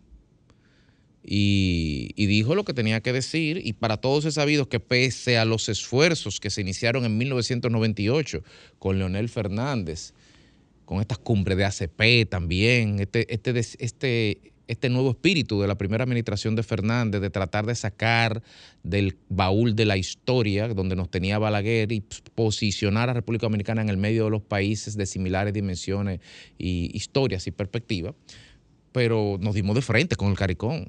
Con nosotros no calificamos ahí, quizás somos muy blancos, o quizás somos muy explotadores, o muy racistas, qué sé yo. Pero me hubiera gustado ver esa declaración. Sin embargo, se le aplaude mucho la declaración de Kamala Harris, vicepresidenta de los Estados Unidos, cuando anunció con bombo y platillo 100 millones de dólares para todos los países de la cuenca del Caricón, para los países del Caricón, de los cuales 53.7 van ahí, administrados por la USAID, a ser destinados a Haití para fortalecer su policía, para proyectos de desarrollo con el Estado haitiano, 10 millones para la agricultura. Y hay que pararse y aplaudir, hay que pararse y aplaudir por 53 millones, pero yo le voy a decir algo a la vicepresidenta de los Estados Unidos. Según palabras del ministro Daniel Rivera de Salud Pública de este país, en el año 2022 aquí se gastaron 10 mil millones de pesos en parturienta haitiana, que son nada más y nada menos que 181 millones de dólares. Pero si esas son cifras del gobierno actual, vámonos hacia el 2019 a ver lo que dijo el Observatorio Político Dominicano, que es una instancia del think tank Fun- Funglode, que señalaba en el 2019 8.200 millones, para un equivalente a 149 millones de dólares. O sea, nosotros estamos dando el triple solamente en salud pública, tirándolo por un hoyo. Y eso, bueno, eso ni las gracias nos dan. Uno quisiera pensar en que la solidaridad eh, debería ir más allá de las palabras, pero la solidaridad es solo un discurso hueco. Es solo un discurso hueco. Por eso tenemos que ver en su justa dimensión y valorar un poco, porque la sede del Caricón está en, Guyana, la jugada estratégica que hizo el presidente Abinader con que yo no, no entendía la dimensión que se le podía dar a la Guyana, pero claro, ahora uno lo ve, es una cabeza de turco dentro de la espina del Caricón. Muy bien, pero ¿cómo nos ven a nosotros en esos países? ¿Cuál es la percepción que tienen los países del CARICOM de cómo nosotros manejamos la migración haitiana, de cómo tratamos a los haitianos? No como lo tratan en la Bahama, evidentemente, eso sí no, eso no se toca. Las sanciones y las discriminaciones vienen para nosotros. En definitiva, este no fue más que otro foro perdido, otra oportunidad perdida otra muestra de lo hipócrita que es la comunidad internacional al momento de abordar con el rigor que lo amerita el desafío de la crisis haitiana. Es un desafío que solamente en las palabras y en un párrafo, en una declaración del CARICOM, queda muy bonito, donde urge hacer esfuerzos para encauzar a ese país en la vía democrática. ¿Y cómo eso se traduce en, en palabras? Con 53 millones de dólares que va a poner Estados Unidos para que lo administre aquí el Estado haitiano. No, no es solo con eso, son con decisiones más firmes, decisiones que por el momento solamente está tomando la República Dominicana.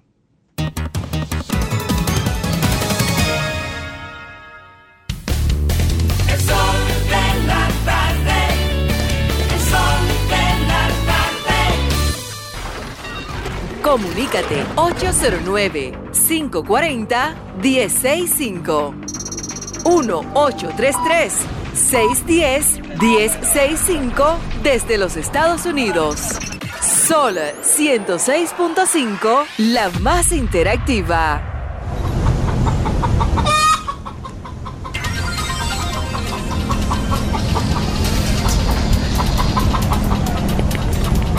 Estamos al sol de la tarde a las 4:47 minutos. Tenemos un video ahí de el desplome del edificio en construcción. Ah, es el, el ángulo al que se.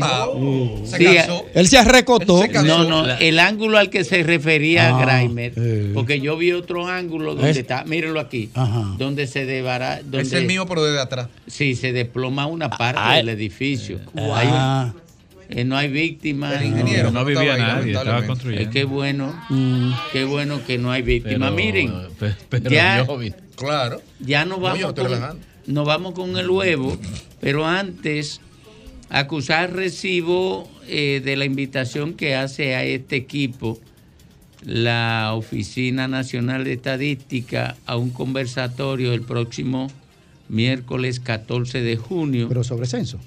Eh, no, no. ¿Pagaron ya? No, no, no. No, ah, bueno, pero eh, eh, voy- eh, boicoteando a la. eh, eh, Son preguntas. de dos lados que estamos. Son preguntas. En la era de la velocidad es el conversatorio. La velocidad. Ah, pero no pero, ah, pero, pero no pero será la era de la lentitud. Ahí van a, pro- No, ahí no, van a no, aprovechar no, y me no. van a censar. Pero- porque La era de la lentitud es que Pero, debe llamarse. compañeros. Bueno, tal vez me A mí tampoco me censaron. Mira, Pero- la era de la lentitud para entregar ¿A ti los números y la Pero- era de la pero- lentitud pero- para ¿a ti te pagar. A mí Pero- no. Pero, pero, huevo. Pero, pero, pero, pero, pero, pero. Déjenme leer el asunto. Ay, y mi de- Osotti. Y después entonces lo comentan Ay, para mi- que ay, mi para que tengamos algún orden. Mi Osotti. Ah, no, pero eh. Lea, mira. Oye, oye bien. De aquí va a Lea. salir gente cancelada. mira. Mira, mira, Lea. Lea, tiene que tener cuidado. Con las invitaciones sí. que recibe. No, no, tiene que tener Shut cuidado. Porque mira el, ca- mira el, el, el ca- el caos que hay ahora mismo. Eso El Porque aquí no se salva nadie. Aquí no, El es que aquí no- gallinero que hay No, aquí. es que aquí no hay vaca Esto se parece a, esto se parece al huevo. gallinero que tenía Consuelo. Y el huevo. Miren, oye, en la era de la velocidad, Mm. cómo manejar y difundir datos. No, no, no, no. no. Ese, ese conversatorio será de 3 a 5 de la Y los tarde. resultados del censo. Felicidades. Mira, hay una canción que de José José. hay una canción. Hay Hay que, tener, ponerse Oye, el oye, huevo. oye. hay que tener sentido Hay una canción de José. José que Yo- termina, yo que no termina puedo- diciendo la dicha inicua de perder el tiempo. No, ese es el huevo. Ese es el huevo final. Oye, Es que el me huevo. perdone. Es el huevo. Ah, bueno. Oye, Una conspiración. eh, pero déjenme de terminar la información. Mi Osotti. Es Oye, que la velocidad. De 3 a 5 en el Salón Aida eh, Cartagena Portalatín de la Biblioteca Nacional. Oigan, el 14 de junio lo invitan a ustedes. Y el De 3 a 14 de junio, 5. precisamente. Manolo lo hubiera fusilado. Coño. Vámonos con el huevo de la semana. El- Comunícate 809-540-1065.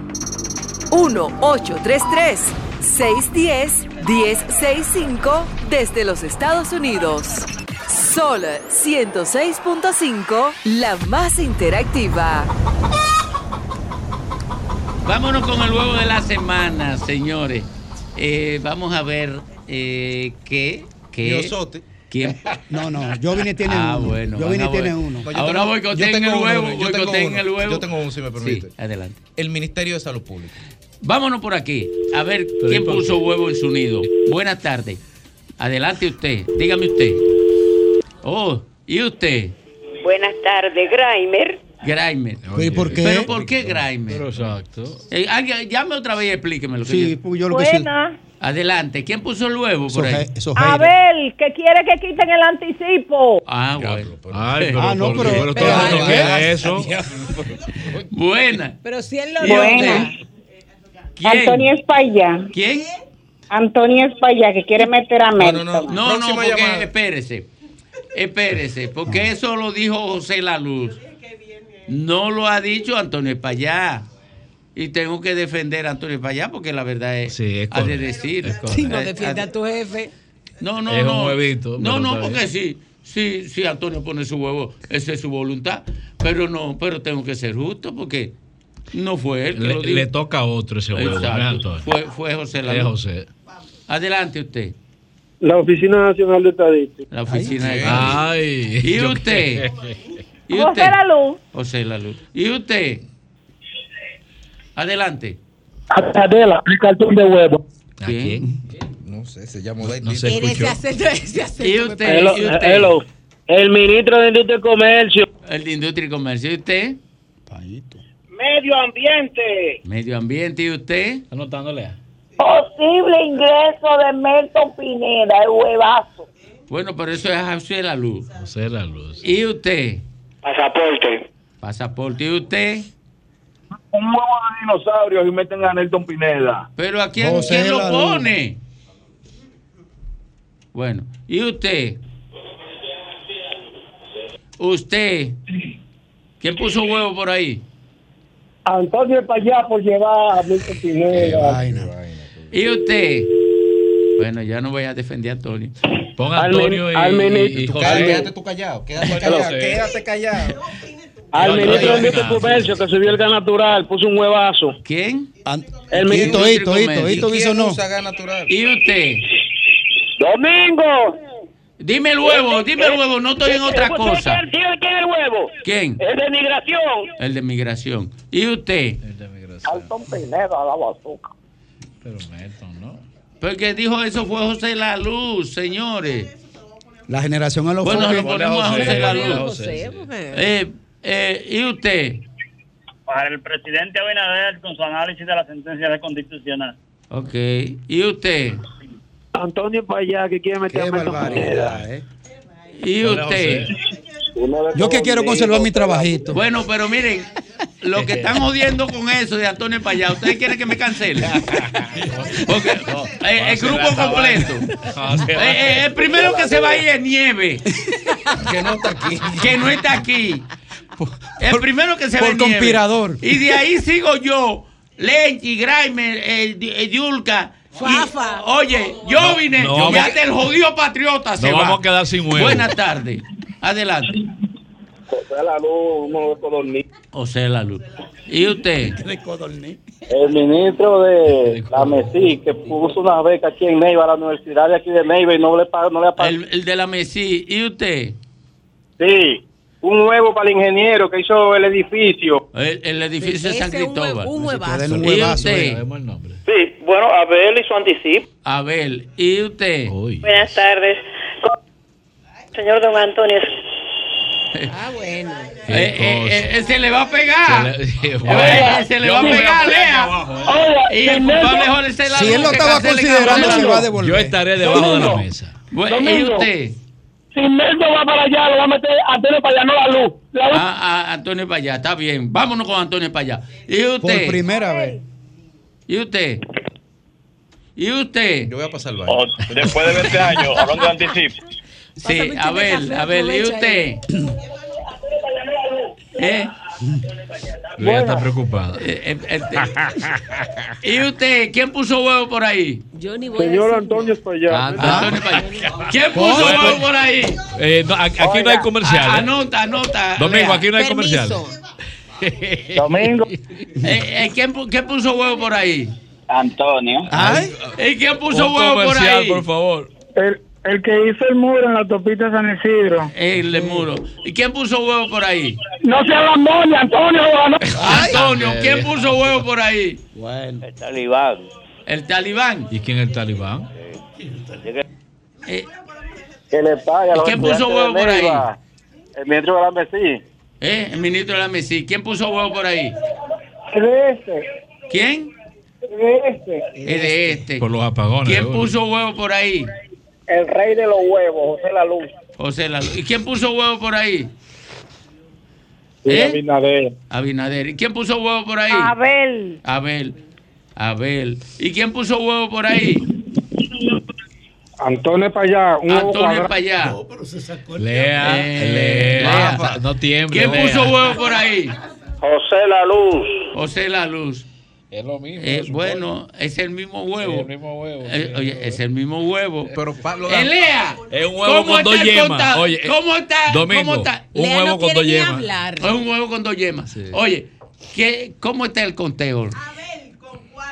Sigue. Estadística Sigue. uno. Y Sigue. Sigue. Sigue. Sigue. Y José la Luz. Y José la Luz. Y José la Luz.